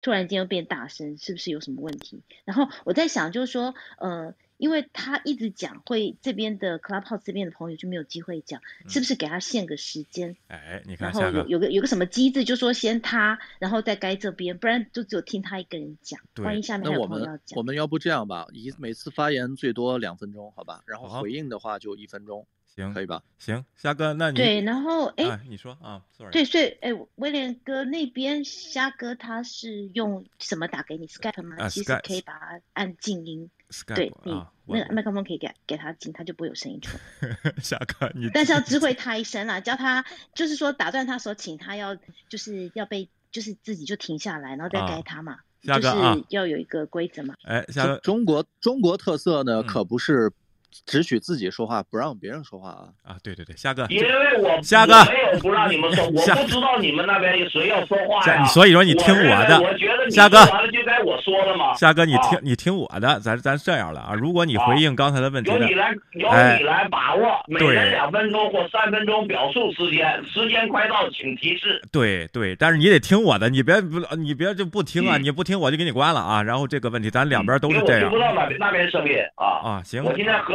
和另外一个阵营在交流，现在。好的啊，刚才人问了，就是这个政策问题解决不了这个人口下降的问题，尽管政策一直在刺激啊，你怎么回应？一分钟的时间啊，您说吧啊，OK，我认为这位先生对问题的看法过于悲观，对过于相信所谓媒体的报道。我们应该带着流动的眼光来看这个中国的所发生的事情和国家大事。所以说，水是流动的，我们不能带着静止的目光眼光来看问题。水是流动的，事情也是会发展的。一切发展到一定的时候，国家一定会有方针政策来支持我们现在社会所面临的各种方方面面的问题。我认为都是随着时间的推移，各种政策、各种国家的方方面面的方针都会逐渐的出台，请大家关注中央各方面的政策所出台所这样的消息。谢谢。好，谢谢夏哥，很遵守时间啊，时间正好到了。杰瑞米，哎，我看这个 NDP 先生，你要回应吗？还是杰瑞米要回应啊？呃，我不想回应他，我觉得那个回应霞光没意思，我就想讲一讲那个呃普世价值的。如果他们回应完了，我待会儿再讲也行，没有问题。好，那那等一下啊，那杰瑞米你要回应吗？啊呃，不用回应了，谢谢。啊，好的啊，夏哥，那你等一下，咱们这个排号啊，然后这个呃 NDP 先生先说啊，OK，嗯。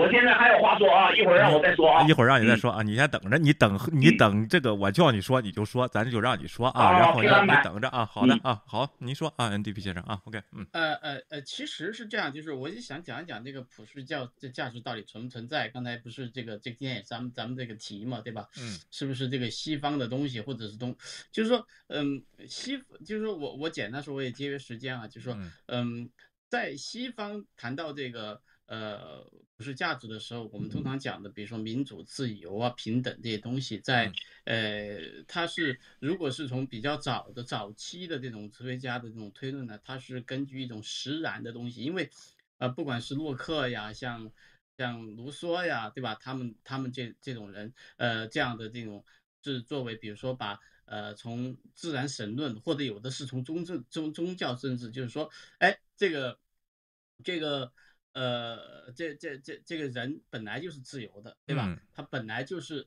呃在自然状态下，他就是有一种这种呃平等的、自由的。呃，所以就衍生出来的这种呃呃普世呃，就是从这个方面他进论证，他就找到了那个普世价值的那个呃来源，对对吧？你包括像呃像那个呃德国的那个呃哲学家，他他讲那个呃呃哎，我一下那个名名字想不起来，那个 Emmanuel Kant 啊康德对吧？啊他是说这个大自然当中。嗯，有本来就有的理性，那我们可以从理性的方面去，呃，去在去在论证这些东西。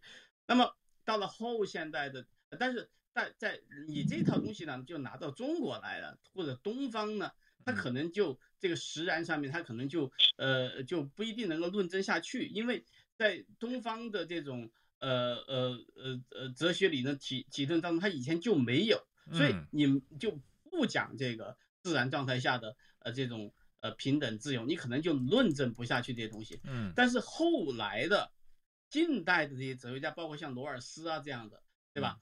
呃，他的论证方式就把它变成是一种应然的东西。嗯那么就是，那么就是说，我们人类的方向，我们要去追求的东西。嗯那么你再从这个角度再去讲的话，你就能发现这个普世价值绝对是应该有的，哎，对吧？那么就是我们应该去追求的。嗯那么你至于说普世价值的内容是什么呢？对吧？嗯那么我我我简单说，不想占大家太多时间。嗯我我想简单说，就是说普世价值的呃呃东西，其实从最基本的呢就是人权，嗯，就是一个人做人他最基本应该拥有的那些要素，嗯对吧？呃生命啊，说话呀，嗯对吧？然后呃，很多现在我们所讲的这些政体，比如说民主，呃，对吧？法治这些东西，就是从人权的一些衍生出来的衍生物，是，对吧？嗯所以我觉得从从呃就是呃呃从从从这些方面我们来讲，嗯呃呃，当然以赛亚柏林，我觉我我我觉得讲得很清楚，就是说什么是呃普世价值，就是说四海皆内，哎我们都应该。呃，在任何事实现，我们都应该能够达到共识的东西，这嗯都是什么呢？就是做人最基本的要素，对吧？是应该有的东西。所以我觉得从这些方面来讲，我是绝对认为普世价值是存在的。哎，而且啊不分东西是吧？就是应该是，全世界都存在这是的啊。绝对不分。你要从呃实呃，你要从对吧？从嗯实然的角度，你可能会东方的推论可能会有缺陷，但是你放在应然的角度，那是绝对是不分什么东方西方的，那就是在这个对吧？作为做人最基本的要素。好，谢谢。哎，非常感谢啊！然后我看大家没有发言的我也可以讲，哎，您说啊，安吉啊，OK，虾哥您下一个啊、嗯 o k 嗯，您说啊，OK，我很认同刚才那个那鹏他说的，嗯普世价值没有分成什么东西方，你去查一下。我们先讲什么叫价值嘛。嗯价值的话，如果照我忘记我看到那个定义，它反正就是说，对于人间的事物，嗯有一些现象，对某些人或某些团体，它如果是有有价值的、有意义的，会被这个团体这些人所重视的，嗯。会满足那个部分会感到满足的话，嗯。他们就会成为人们共同追求的兴趣，那就是有价值的。嗯。就好像你喜欢这个商品，你会去买它，嗯。那你买了它，你可以用它，这个就对你有价值啊。嗯，所以这跟什么东西方有什么关系呀、哎？对啊，其实不是价值它是透过宗教、政治、文化，还有绝对绝对不能少一个人的他的良知，人类的良知，嗯透过这样子不断不断的不断的去累积下来的一个永恒的东西，不是跟什么东方西方，这是没有差别。我们讲到政治来说，我们讲到的天赋人权，嗯啊，我们讲到人权来讲，随便举个例子吧。刚才你们讲到就是所谓的生育这个事情，嗯拜托，生孩子，这是我身为一个人，我身为一个女人，嗯我所拥有的权利，我可以决定我要生几个孩子。嗯对啊，你政府没有资格去控制我说你因为你的生育计划，所以我就不能生，或是我只能生几胎。嗯那你现在人口不够了，你又希望我能够生三胎，如果嗯呃生个两胎三胎，那就代表说我呃，如果我我知道好像在大陆现在有一些省份好像就是说，如果你生了两胎还是三胎的话，嗯你的什么税就可以抵免。嗯，对，我觉得像这个样子，你用政策去呃鼓励，这个是好的，但是你不能强制啊，对啊，嗯。就好像你如果人口过多，你希望说，哎，不要有这么多的人，我们的人口过多了，你可以推广一些节育的计划，比如说，哎嗯，是不是要用那个所谓的避孕套？我们推广，我们在两个地方都可以免费的供人民使用，然后大家推广，你可以透过一些计划去推广，但是你不能强制。嗯不能说他生三胎他就要被罚钱。我记得之前在这个里面有一个粉红他他说过，他说啊，但是罚钱就给他罚啊，你如果连罚个钱都缴不起的话，你还养得起孩子吗？我就想说，天哪，你这是什么奴隶思维啊？生孩子是你的天赋人权，嗯你你还觉得罚缴缴钱给政府，为了生孩子还要缴钱给政府，被嗯罚钱是天经地义的事情。我觉得这是什么样的思维啊？对啊，嗯政府它只能够鼓励，用政策去引导你，它不能强制去说你不能生，生这么多的话就要怎么样。嗯对啊，这是不行，不可以禁止你的生育的。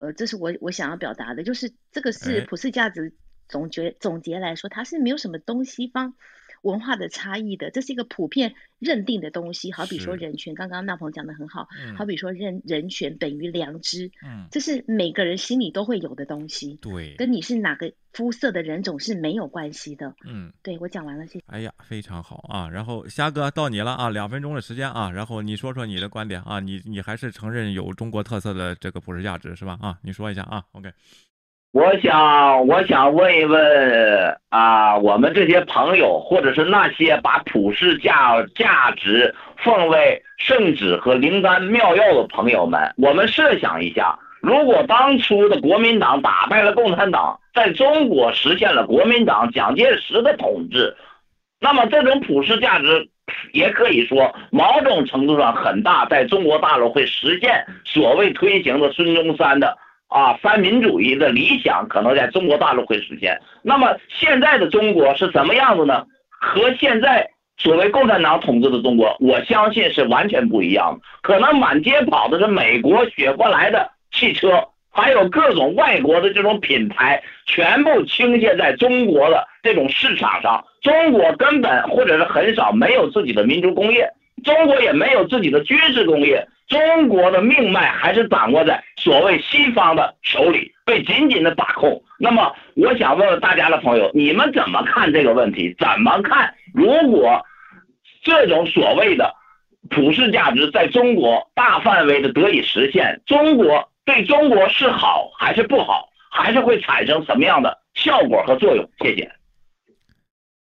这个虾哥，你不是不认同普世价值吗？OK，那我希望你把。我希望我可以把你关起来、锁起来，然后不让你结婚，不让你自由活动，对吧？你觉得这个没有问题吗？对吧？哎，那个杰瑞米间接回答，我看这个东啊要回答东，你说啊？嗯嗯，我能讲一下我对普世价值的理解吗？可能是错的，但是我对普世价值的理解是，我感觉自从嗯，就是自从文艺复兴以后，然后呢，从科技。革命以后，有了牛顿，有了那么一批人，然后呢，他们证实了世界没有上帝也也能存在。然后呢，所以说以前的那种统治方式，就是国王天赋天赋神权、贵族那种统治方式，嗯，它产生了动摇。所以呢，所以像什么伏尔泰啊，那种卢梭啊，然后那一批人，嗯，然后呢，他们就在思考说，既然上帝可能是没有的，既然没有上帝呢，世界。也能运行，那我们以前的组织方式就是不对着的。那这样他们他们就会说，OK，那上帝已死。那咱们假设说，如果没有上帝的话，如果上帝已死的话，对吧？然后呢，我们的国家的形式应该是什么样子的？人类是应该以什么样的方式相处的？所以呢，很多人在思考，然后呢，每个人有不同的想法，但但是形很多很多人形成的共识是说，OK，那既然没有了上帝的话呢，那那人类。追求自，其实生其实人生活的都没有意义，对吧？然后呢，咱们都会死，然后呢，地球也会灭亡，宇宙也会灭亡。所以呢，人类追求幸福，人类追求自由，跟人类追求平等，就应该变成我们，嗯，我们的新的追求。然后呢，就是相对于神的追求。那这样呢，我们国家的建立呢，就应该是。国家就应该是为人民服务的，那这样呢，我们国家的建立呢，就应该是在帮助人们去实现自由平等。嗯，所以呢，所以呢，就是他们是这一整套价值。所以呢，就就是说，那为了我们能追求幸福，所以最基本的，我们应该拥有自由跟平等。哎，然后呢？大家都承认以后呢，就觉得哎挺有道理的，因为没有人能想到一个更好的方式或者更好的价值。那好，咱们就用它当做我们现在人类能想能想到的最好的价值。这一点上，我相信共产党也是承认的，因为无产阶级这那就是无神论者，对不对？嗯，也是承认的。哎，马克思就也是也是这么说的，对不对？他们都是承认的，对。啊，OK。然后呢？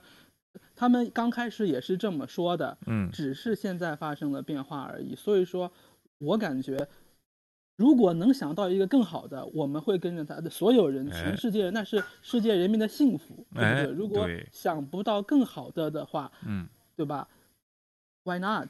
对对，为什么不承认有这个普世价值呢？非常好啊，这个回答。Angie，我看刚才你想说话，你要是你是要回答虾哥吗？如果如果你不回答，我就先回答一下。哦，没有没有，对。我刚刚只是想说那个，嗯，刚刚有两个人同时闪麦，我刚刚只是想要排一下麦，然后那个 L 大哥还没。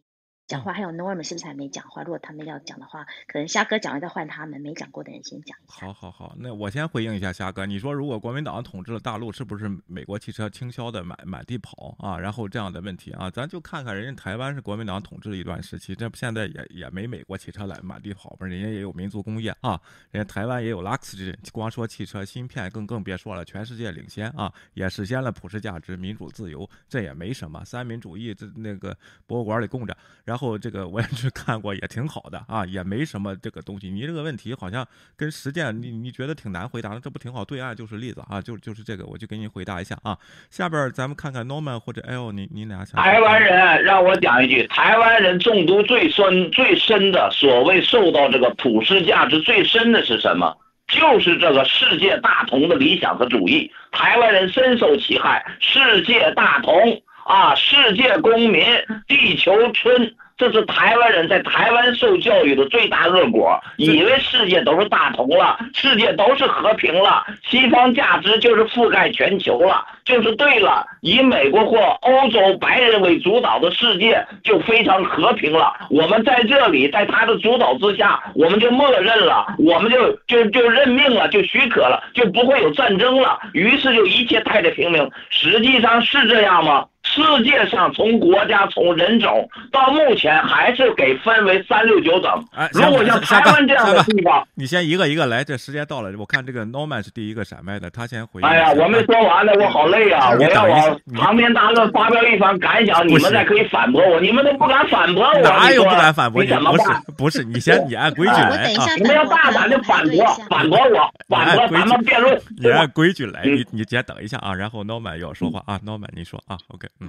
我说一下啊，这 个我不知道这位先生怎么称呼啊？虾哥，虾哥啊，虾哥是吧？对，虾哥，虾哥这个对自对中国的强大是非常有自信，呃，自信来源于呃经济的发展，也就是所谓的 GDP 啊，GDP 如果平摊到每一个人身上的话，嗯嗯，我不知道虾哥是不是还这么自信。那如果说。请全国的呃，请全国之力把所有的劳动力加起来，创造的那么一点 GDP，嗯，然后你跟别人去比较的话，呃，我不知道夏哥是不是是不是依然这么自信，这是第一点。第二点，你说的这个，呃，这个这个呃，亚洲国家。本的事情，嗯，我们是个人，一个人如何跟其他人相处，嗯，一个人。嗯，如何跟一个群体相处？嗯，或者是群体如何对待一个人？嗯，这一个最基本的事情吧，嗯，对吧？嗯，你们是人跟不一定人，他们稍等啊，东稍等一下，这个这个 L 啊，您说完啊，OK，嗯，L 你讲啊，我们在中华民国当个人，基本上来讲。不会走在路上，警察拦你，把你带走，不会，不会。你晚上睡在家里面睡觉，有人警察上门敲你们，直接把你带走，然后你到哪去，没有人知道，你就消失了，不会，这种事情不会发生，更不会学生揪着老师，更不会出现，嗯，一群人围着国家主席。这是一个人的生活，哎，我们不用听任何人告诉我们说你今天早上该吃什么，你中午该吃什么，你晚上该吃什么。嗯，你今天只能生一个小孩，明天可以生两个，后天可以生三个。嗯，你如果不听话，那就把你抓去人工流产，不管你几个月，嗯、也不会把你抓去要罚你钱，这些事情都不会看到。哎，所以我们活得很自在，活得很快乐。如果这是中毒，那我们中毒都很快乐啊。嗯，是吧？就我不谈怎么普世价值，我只谈一个人他受到人的待遇。嗯，报告完毕。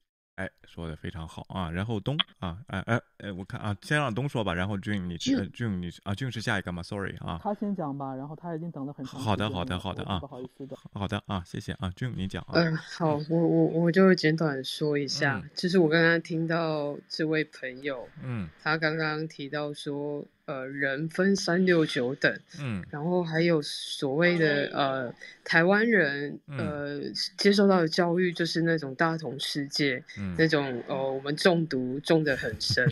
那我非常认同刚刚 L 呃 L 刚刚所说的一部分，就是对，确实我们中毒很深，就是因为我们生活在一个没有恐惧的的国家，嗯，那。我们不用害怕，我们我可以再讲再讲一点点吗？啊，就是我刚刚听到东好像有说，呃，不知道是东还是虾哥这位朋友有讲到，呃，如果如果呃这样的，就是呃在讲到工业的发展，不管是工业或者是制造业的发展，嗯，我想要我想要讲，我我是个台湾人，我我在台湾生活，是，就是我我在台湾生活，我看到的是，呃。就是我们现在拥有的自由民主，我们我我们不是我们不是只有单单用嗯嘴巴讲。我们的自由民主是可以让我们的工业、我们的制造业、我们的纺织业、我们的呃民间企业是可以去发展的。对，在台湾的民间企业，不管是纺织，不管是各个制造业，嗯他们虽然我我我我不敢讲说在就是台湾的呃经济发展空间很大，可是嗯。至少我看到的是在台湾的民间企业，他们发展的是很好的，他们不管是在内销在外销，他嗯们都是一有一个成绩的。政府政府不会不会去去抵制或者是去嗯。压迫你的发展，它嗯是让你自由发展，那你的企业可以哦往越来越好的方向去发展，它不会去抵制，它不会去压制你，它不会去割你，它也不会去。呃，他也不会去呃抑制你的发展，不会，这是我在台湾看到的的现象。因为我觉得，呃，一个自由民主的社会，它是可以让很多很多企业，呃呃，逐步的、慢慢的发展起来。所以这个是我看到的现象。对我我想就是跟大家补充一下。哎，对，下一个 Norman，我想插一句，当年亚洲四小龙不是我说的，那话不是我说的。好好，对不起，对不起，我绝对不是刚刚可能这个好好好，OK，抱歉，很抱歉，抱歉，抱歉。我刚才是从人文的角，嗯是从历史的角度讲了自，然后自由平等的由来，我觉得嗯我讲的挺好的。嗯好好，那个不好意思，不不好意思，那是我讲的可能刚刚是那个下个另外一个下个啊朋友下个这个抱歉，我要先抱歉。清楚的。嗯好好好好，OK，抱歉。小误会啊！我就说当年台湾亚洲四小龙这历史上都经历过，你现在这来料加工的事情都是当时做过的啊，然后只不过可能现在规模大陆比较大一些啊，但是也没有进行技术突破，反而是对岸的台湾完成了这个东西啊。Norman 您讲啊，OK，嗯呃，我想提醒一下虾哥啊，他说的这个经济这个事情，如果当时，呃，如果这个不改革开放，不去中国不去主动拥抱世界的话，我哎。不知道这个经济成果它怎么去实现。这个是我觉得他能不能自圆其说的这，他他能不能给我一个能够自洽的逻辑啊？这嗯是第一个。第二个就是我们就是呃，习习书记也经经常在提到这个文化自信这块儿。嗯那么文化自信这里边，我们这个孔子这个呃这个圣贤也以那么早以前就已经呃提出了这个天下大同的这么一个、嗯一个理念。那么我不知道这个虾哥为什么这么排斥这个这个呃这个传统文化啊，嗯包括从孔子到马克思啊这些呃，包括到我们那个国父孙呃孙孙中山是吧？嗯其实大你也看到，从古至今这些这些先贤啊，这些呃这些人，就是他们实际上都是认同这个价值的。为什么现在这个虾哥这么主动的去，而呃他不是拥抱，而且是主动的去排斥或者抵制这个普世价值？这个让我确实有一点嗯摸不着头脑啊！啊，谢谢谢谢。哎，非常感谢啊，虾哥这个突然掉线了啊，然后他他暂时回应不了。Angie，你说啊，OK，嗯哎，我想说，对啊，他刚刚说什么台湾很很风行那个什么大同世界，哎，那真的要感谢台湾呢。我台湾承袭了所谓的儒家文化，虽然我对于儒家文化的很多理论，我觉得已经不合时宜了。比如说，把人分成三六九等，天地君亲师，为什么一定要把把君什么什么君主还在上上位呢？现在已经不合时宜。但是我还是要讲，虾哥刚刚说我们太过奉行大同。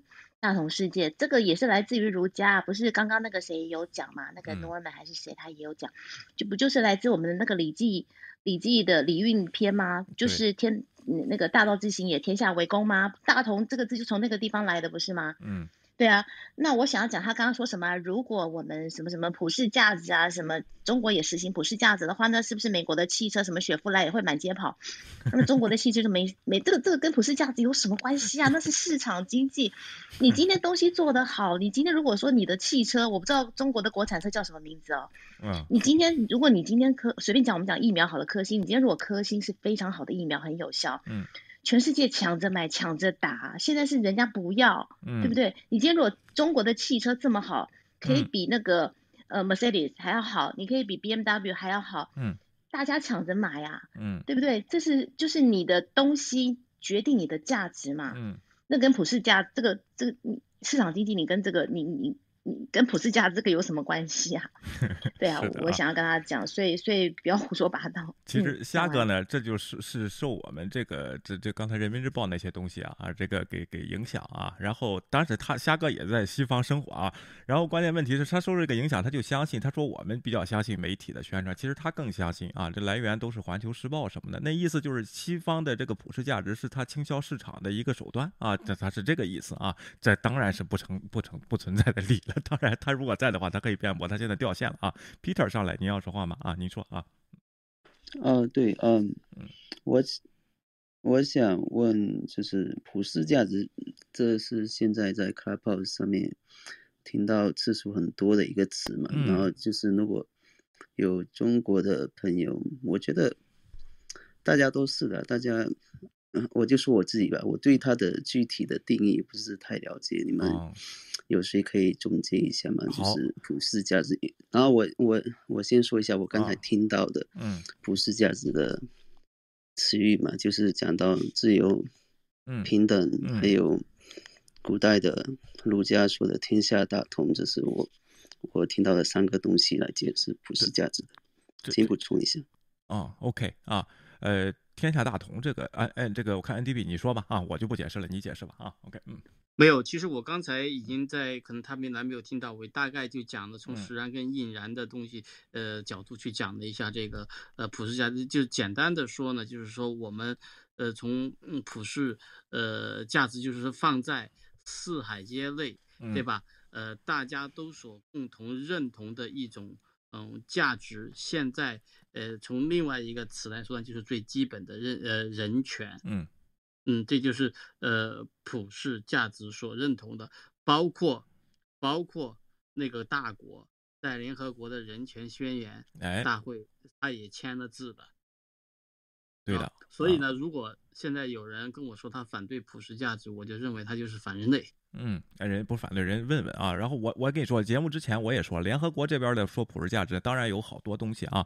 然后现在最需要的是呃 peace 和平，freedom social progress 啊，然后 equal rights 跟 human dignity 啊，然后是这五项是确切需要的啊。现在咱们就说说这样的，咱们这个是这个中国他也承认的啊，公公平这个这个平等，然后什么呃呃自由跟这个还有一个民主，这是这是习近平公开表态的啊，这个东西他也是同意的。现在就。正于这些东西啊，当然你说文化上不同，呃，各个民族的文化的认同感，它也是普世价值，就是你认同你的文化，我认同我的文化，我们互相尊重，这也是普世价值啊，这是我的一点理解啊，呃，这个基本上定义在在这个房间呢，基本上能达到一致啊，呃，Peter 不知道您满不满意啊？OK，嗯，好，很好。还有我想谈另外一个关于儒家的一个理念、一个概念的问题，就是分等级嘛，就三六九等这个这个事情嘛。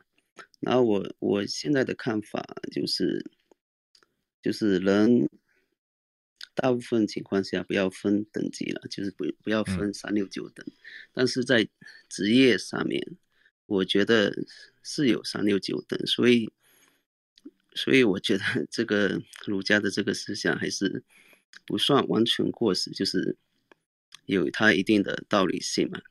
这因为之前前几周我就跟一个。中国的朋友嘛，我我以前的同学，嗯，谈三六九等这个事情嘛，我说人人的就是人不要分等级嘛，就是是跟生命有关的，都是平等的嘛。我然后我说我觉得，但是在职业上面嘛，职业上面是有三六九等的，然后他就拼命反对我，我我说。那我我是认为职业有三六九等嘛，所以有些职业比较高尚，有些职业比较低贱。低贱只是不是说不好的意思。比如说，我就举个例子吧，我觉得当老师是一个很高尚的职业，所以他是排的比较高的啊。或者商人的话，做生意的话，我觉得就应该比老师这个职业要低一点。我我我是这么觉得，不知道其他人有什么看法？这个啊啊，你说啊，OK，我可以说吗？嗯，就我觉得这个，首先呢，我们讲人的平等是指人的这个最基本的权利上的是一种平等，对吧？那么第二个，你说的这个。所谓的这个职业上的，虽虽然我我虽然不同意你的一些一些说法哈，但是嗯我我想说那个职业跟这个人的这个本身是没有关系的，对吧？嗯所以我觉得我我我已经把他们分开了，不是说人的。所所所以你就所以就不是把这个人分成三六九等这种呃这种说法。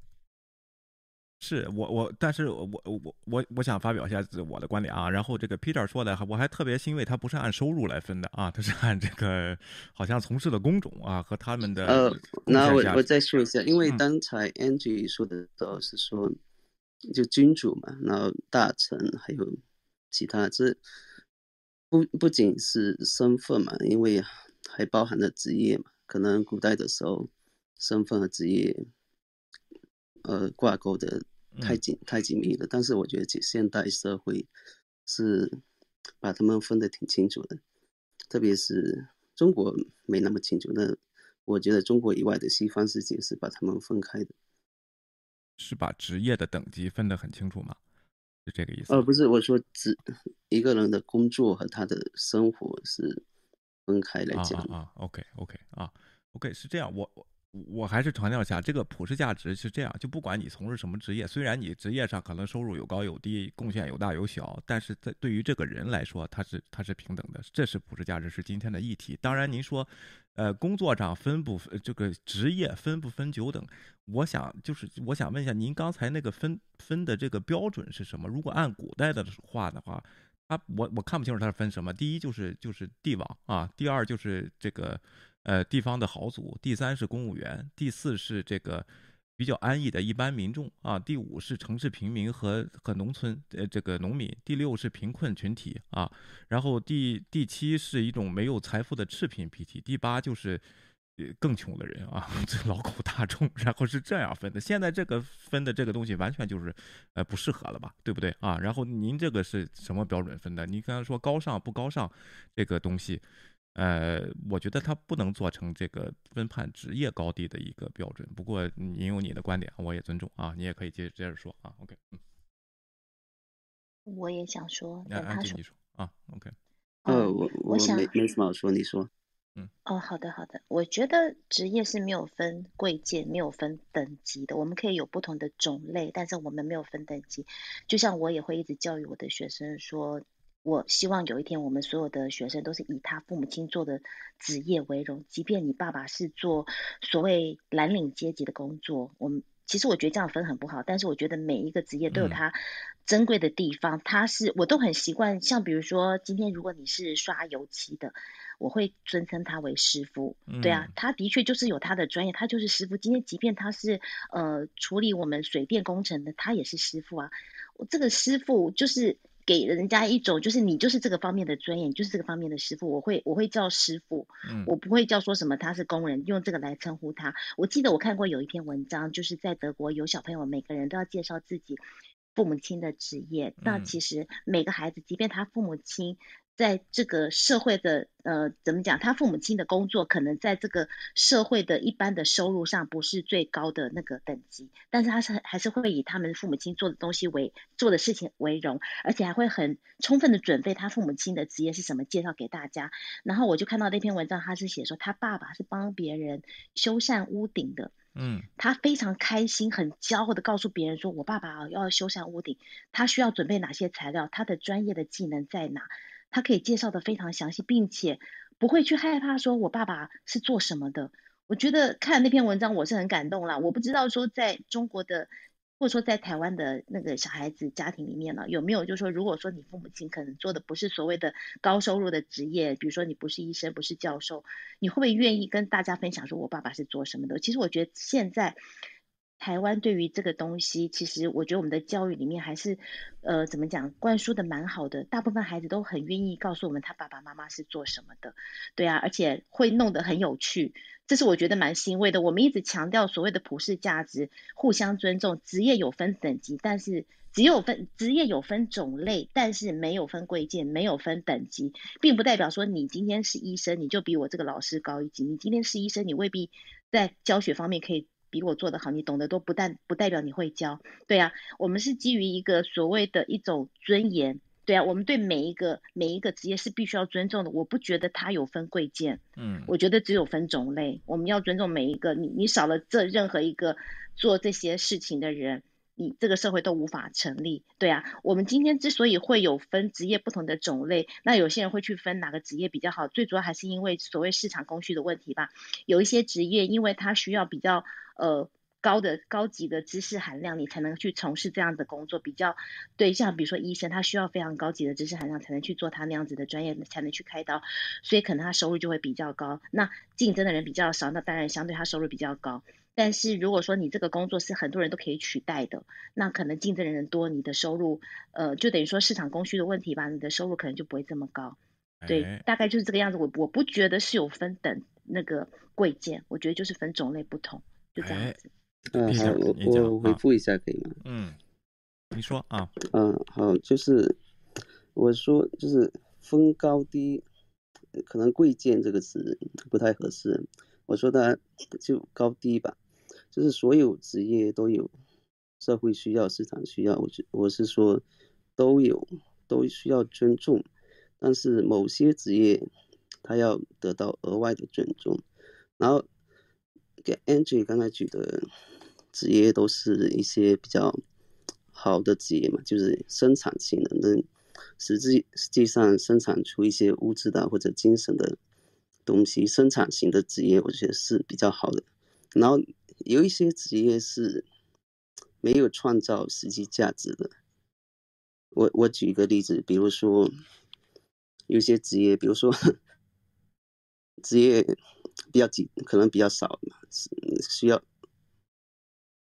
呃，我还在吗？在，没听清啊，你再重复一下啊。就是有一些职业，我跟你说，就是，比如说炒股票，有些人炒股票炒的比较好，他就专业炒股票，这就变成了职业，他可以挣钱，可以可以养养他自己的家，养他自己。嗯。但是有他炒股票，没他炒股票，这个世界我觉得。呃，相对比较少了。我不知道，除了对他自己或者自己家之外，对其他人有什么价值？我觉得这这个就是一一种没有生产一些物质上或者精神上的东西的一一个职业。那再举一个职业，可能有些人玩扑克牌玩的比较好，嗯，是职业的扑克牌运动员，嗯，可能他要说价值，仔细研究的话，他也有价值，但是我觉得。相对比较少，我不是说他职业比较低一点就不尊重他，我还要尊重他。但是有些实际生产经物质上的东西，比如说农民，我们给他更多尊重；老师精神价值的，给他更多尊重而已。呃，我我说完了。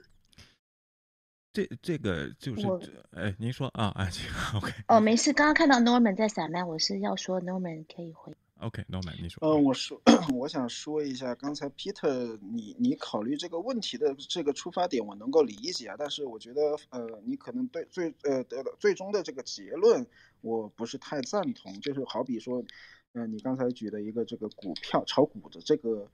呃，这个例子，实际上，那你说它没有价值吗？那金融对于这个社会，呃，社会这个经济整个的社会经济，呃，经济这么一个大型的机器运转起来，我们是不是需要金融在里边，呃，起到决定，呃，我不是说决定性作用，但是它的作用是非常非常巨大的。如果没有金融介入到这个现代的大生产的环节当中，呃，我们这个机器。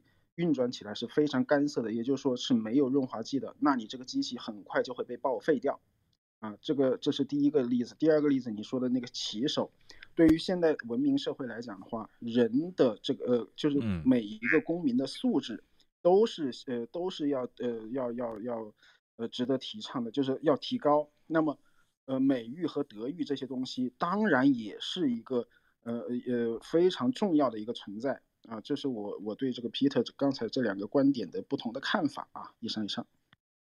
哎，对我我这个，我觉得您可以您自己可以对对这些职业进行一个判断，但是还是这个问题啊，就是咱们以前分呢，我查了查这个三教九流的这个这个出处啊，还是。呃，是咱们儒家思想，但是把它写的最清楚呢，是《红楼梦》啊，上九流、下九流、中九流、下九流啊。后来呢，也是分为十类啊，就是一官二吏三僧四道五医六公七将八娼九儒十丐啊，如他是这个古代社会是这么分的，我想问一下 Peter 啊，这个我想问，你觉得现在这样的分分的方法是应该在现在的社会还存在吗？这个这个东西，而且呢，抛去人的官官司，就是。呃，当然不是所有人都想去做做乞丐，但是西方也有人这种流浪者啊，他就是向往这种生活。对这种人的话，我们是平等对待，不管他是干什么的啊。然后这个这个也不要过于的施舍，这是这个问题，这是主主流价值，也就是说这个普世价值的一个我们今天要表达的东西。但是您觉得这些他分的这个方法，现在也也可以算是中华文化，他现在还适用这个社会吗？啊，我想问你一下啊。呃，您说的是《红红楼梦》里面提到这些方法吗？嗯，哎，对的，就分的这些啊。OK，嗯，就是我觉得是一个，嗯，不是是或者否的一一个一个回复嘛，就是，嗯，就是比如说零到一百嘛，一百日，然后我觉得是分程度的，可能百分之九十。是我我就随便举一个例子，百分之九十要否定掉，但是有一点点要留下来，就是不要全面否定。我全面否定是比较极端的一一种做法。我我是说，作为个人的话，您可以随意评判，但是作为一个整个社会，应不应该有这样的想法，就是就是分。虽然有没有，咱另另外再说啊，是应不应该有啊？我想说的是这个啊。呃，我我觉得每个人。不要有自己的想法，然后整个社会不要定型吧。OK 啊，这样不这样不太好，就是 不要给整个社会一个统一的答案来来规定每个人。我觉得每个人，嗯，呃，都要有自己的判断。好，尊重啊。OK，Angie，你说。好的，我哎，我讲一下，我建议那个威廉哥，就是如果时间差不多，你大家讲完就可以去休息。你那边也蛮晚的。对对对对对。那没有，我想要讲一下，就是刚刚 Peter 他说炒股票。可能对这个社会没有贡献很大价值。其实你如果往细处去想，嗯，它也有价值，他也有价值诶。它因为炒股票，他赚钱，他第一个他投资了这些公司，那有些公司他买股票的这些公司可以因为他的入股而再去有更其他的营运运作，这也是对经济、对这个国家甚至对世界有贡献嘛，对不对？就是就像你去买台积电的股票啊，你投资它啊，对不对？然后还有另外一方面，对家庭也是有帮助的，就是因为他今天有这个收。收入足以支支撑他个人或是这个家庭，才不至于为这个社会带来一些困扰嘛。嗯，今天如果说你你你没有靠这个所谓买卖股票赚钱，能够供自己活下去的话，你是不是会形成社会的负担？嗯，所以我觉得这些也算是你对这个社会、这个国家的贡献，不是吗？所以我觉得每一个事情，只要它是正当的，不是非法的，都有它的价值存在，只是就是说高低而已。如此，就说大价值多大多小而已。哎，哎，谢谢安姐，Peter，你先等一下，咱新上来一个观众 Hans 想说一下啊，您说啊，Hans，你，我就一句啊，这个针对刚刚这位同学，这个其实大家在 Clubhouse 上说话，这个发言是最没有产、最产生不了价值的。这不是咱们职业啊，Andrew 说的，我我我觉得跟我说。就是没有出路嘛，我我不是说否定他们说有价值，我是说有一定价值，但是有些职业是更多价值嘛，也是，我觉得是一一样的想法。哎，很好啊，这个每个人想法不同，这个是我还是很尊重的啊。然后这个问题，但我是觉得啊，就是职业有高低。当然，我不希望我或者我的小孩去干一些体力活，这是我的想法。但是干体力活的人，我一样尊重啊。就是我我说明这是这样的问题啊。但是我想问一下啊，这咱们既然说到普世价值和包括这个宣传这个问题，大陆这个我刚才节目之前说了啊，每年到一定固定时期都会把《人民日报》这篇文章啊揭开普世价值的面纱，后边是侵略。啊，是什么和平演变？什么是意识形态的打压啊？要推翻共产党？什么这样的话，每年基本上都会出来说一遍这个这个文章。我想问一下，这个台湾有没有这样类似的事情？或者说，就是宣传每年普世价值必须好啊，然后或者是哪种思想必须不好啊？有没有这样的大规模统一的行动？我有答案，但是我想让大家说一下，因为对岸 是怎么说？有没有这样的事情啊？OK，哎，我先讲一下吧。如果有。要补充或是反驳我的都可以补充啊，因为这台上剩下的台湾人好像只剩下那个嗯 L 的 L 大哥，嗯我觉得好像比较少这种类似像这样子什么普世价值啊、民族主义的这些思想的课程啊、灌输啊，没有这些东西。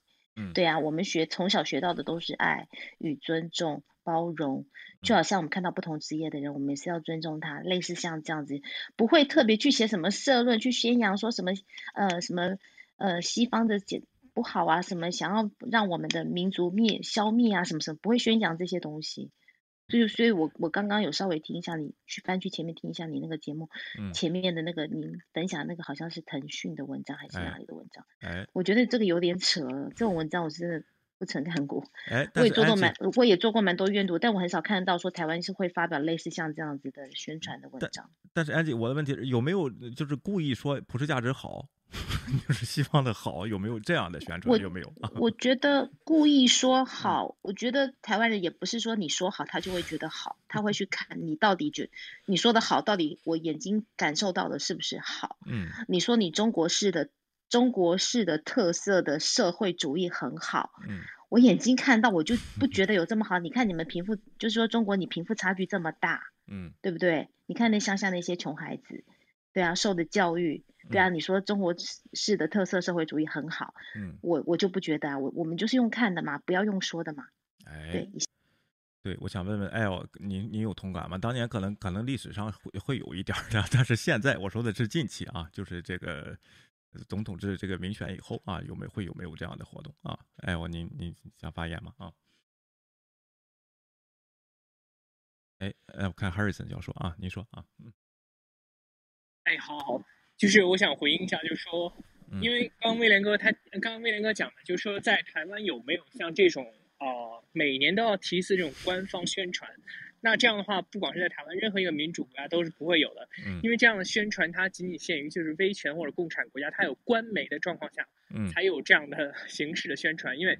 呃，任何一个民主国家的话，它可能在政论节目啊，或者是一些新闻，或者一些甚至是 comedian 的 show，它就会、嗯会透露某一些的价值嘛。嗯但是它一定是正反两方面的，嗯它一定你有这一方面的价值，它就也有另外一方面的媒体。对，嗯所以更多的是给给大家提供一种正反并陈的一种思辨，而不是一哎个单方面的一个讯息输出。对，以上。对，哎，非常好啊，多样化的。我对比美国这边也没有天天贴着标语啊，我们这必须维持西方价值观，什么这些东西也没有啊。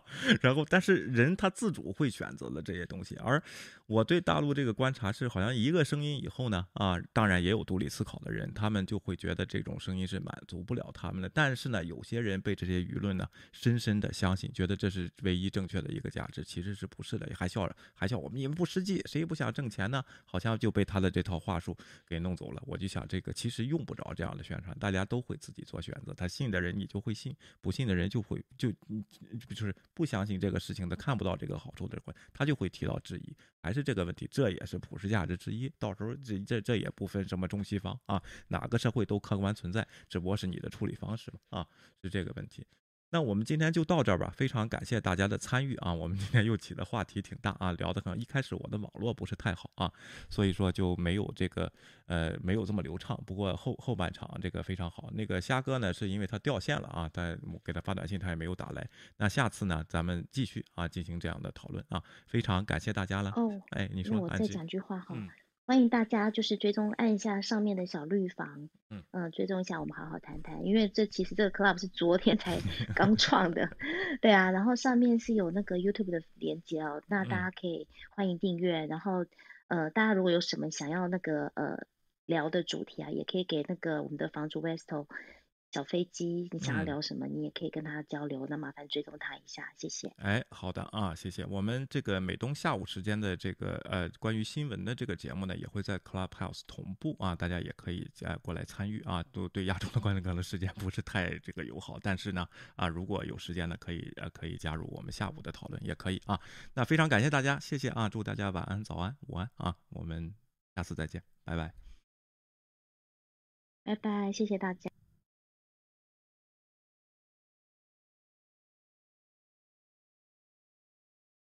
他自己走了，没有关，不是 你没有关房昨天威廉哥就没有在哪在哪里关？你会关房吗？你按上面那个三个点点点，然后下面有个红色的字 “end room”。哦，OK，好了啊，three two one。拜拜。他好像没有开麦，没听到你讲话。OK，那我们帮他关。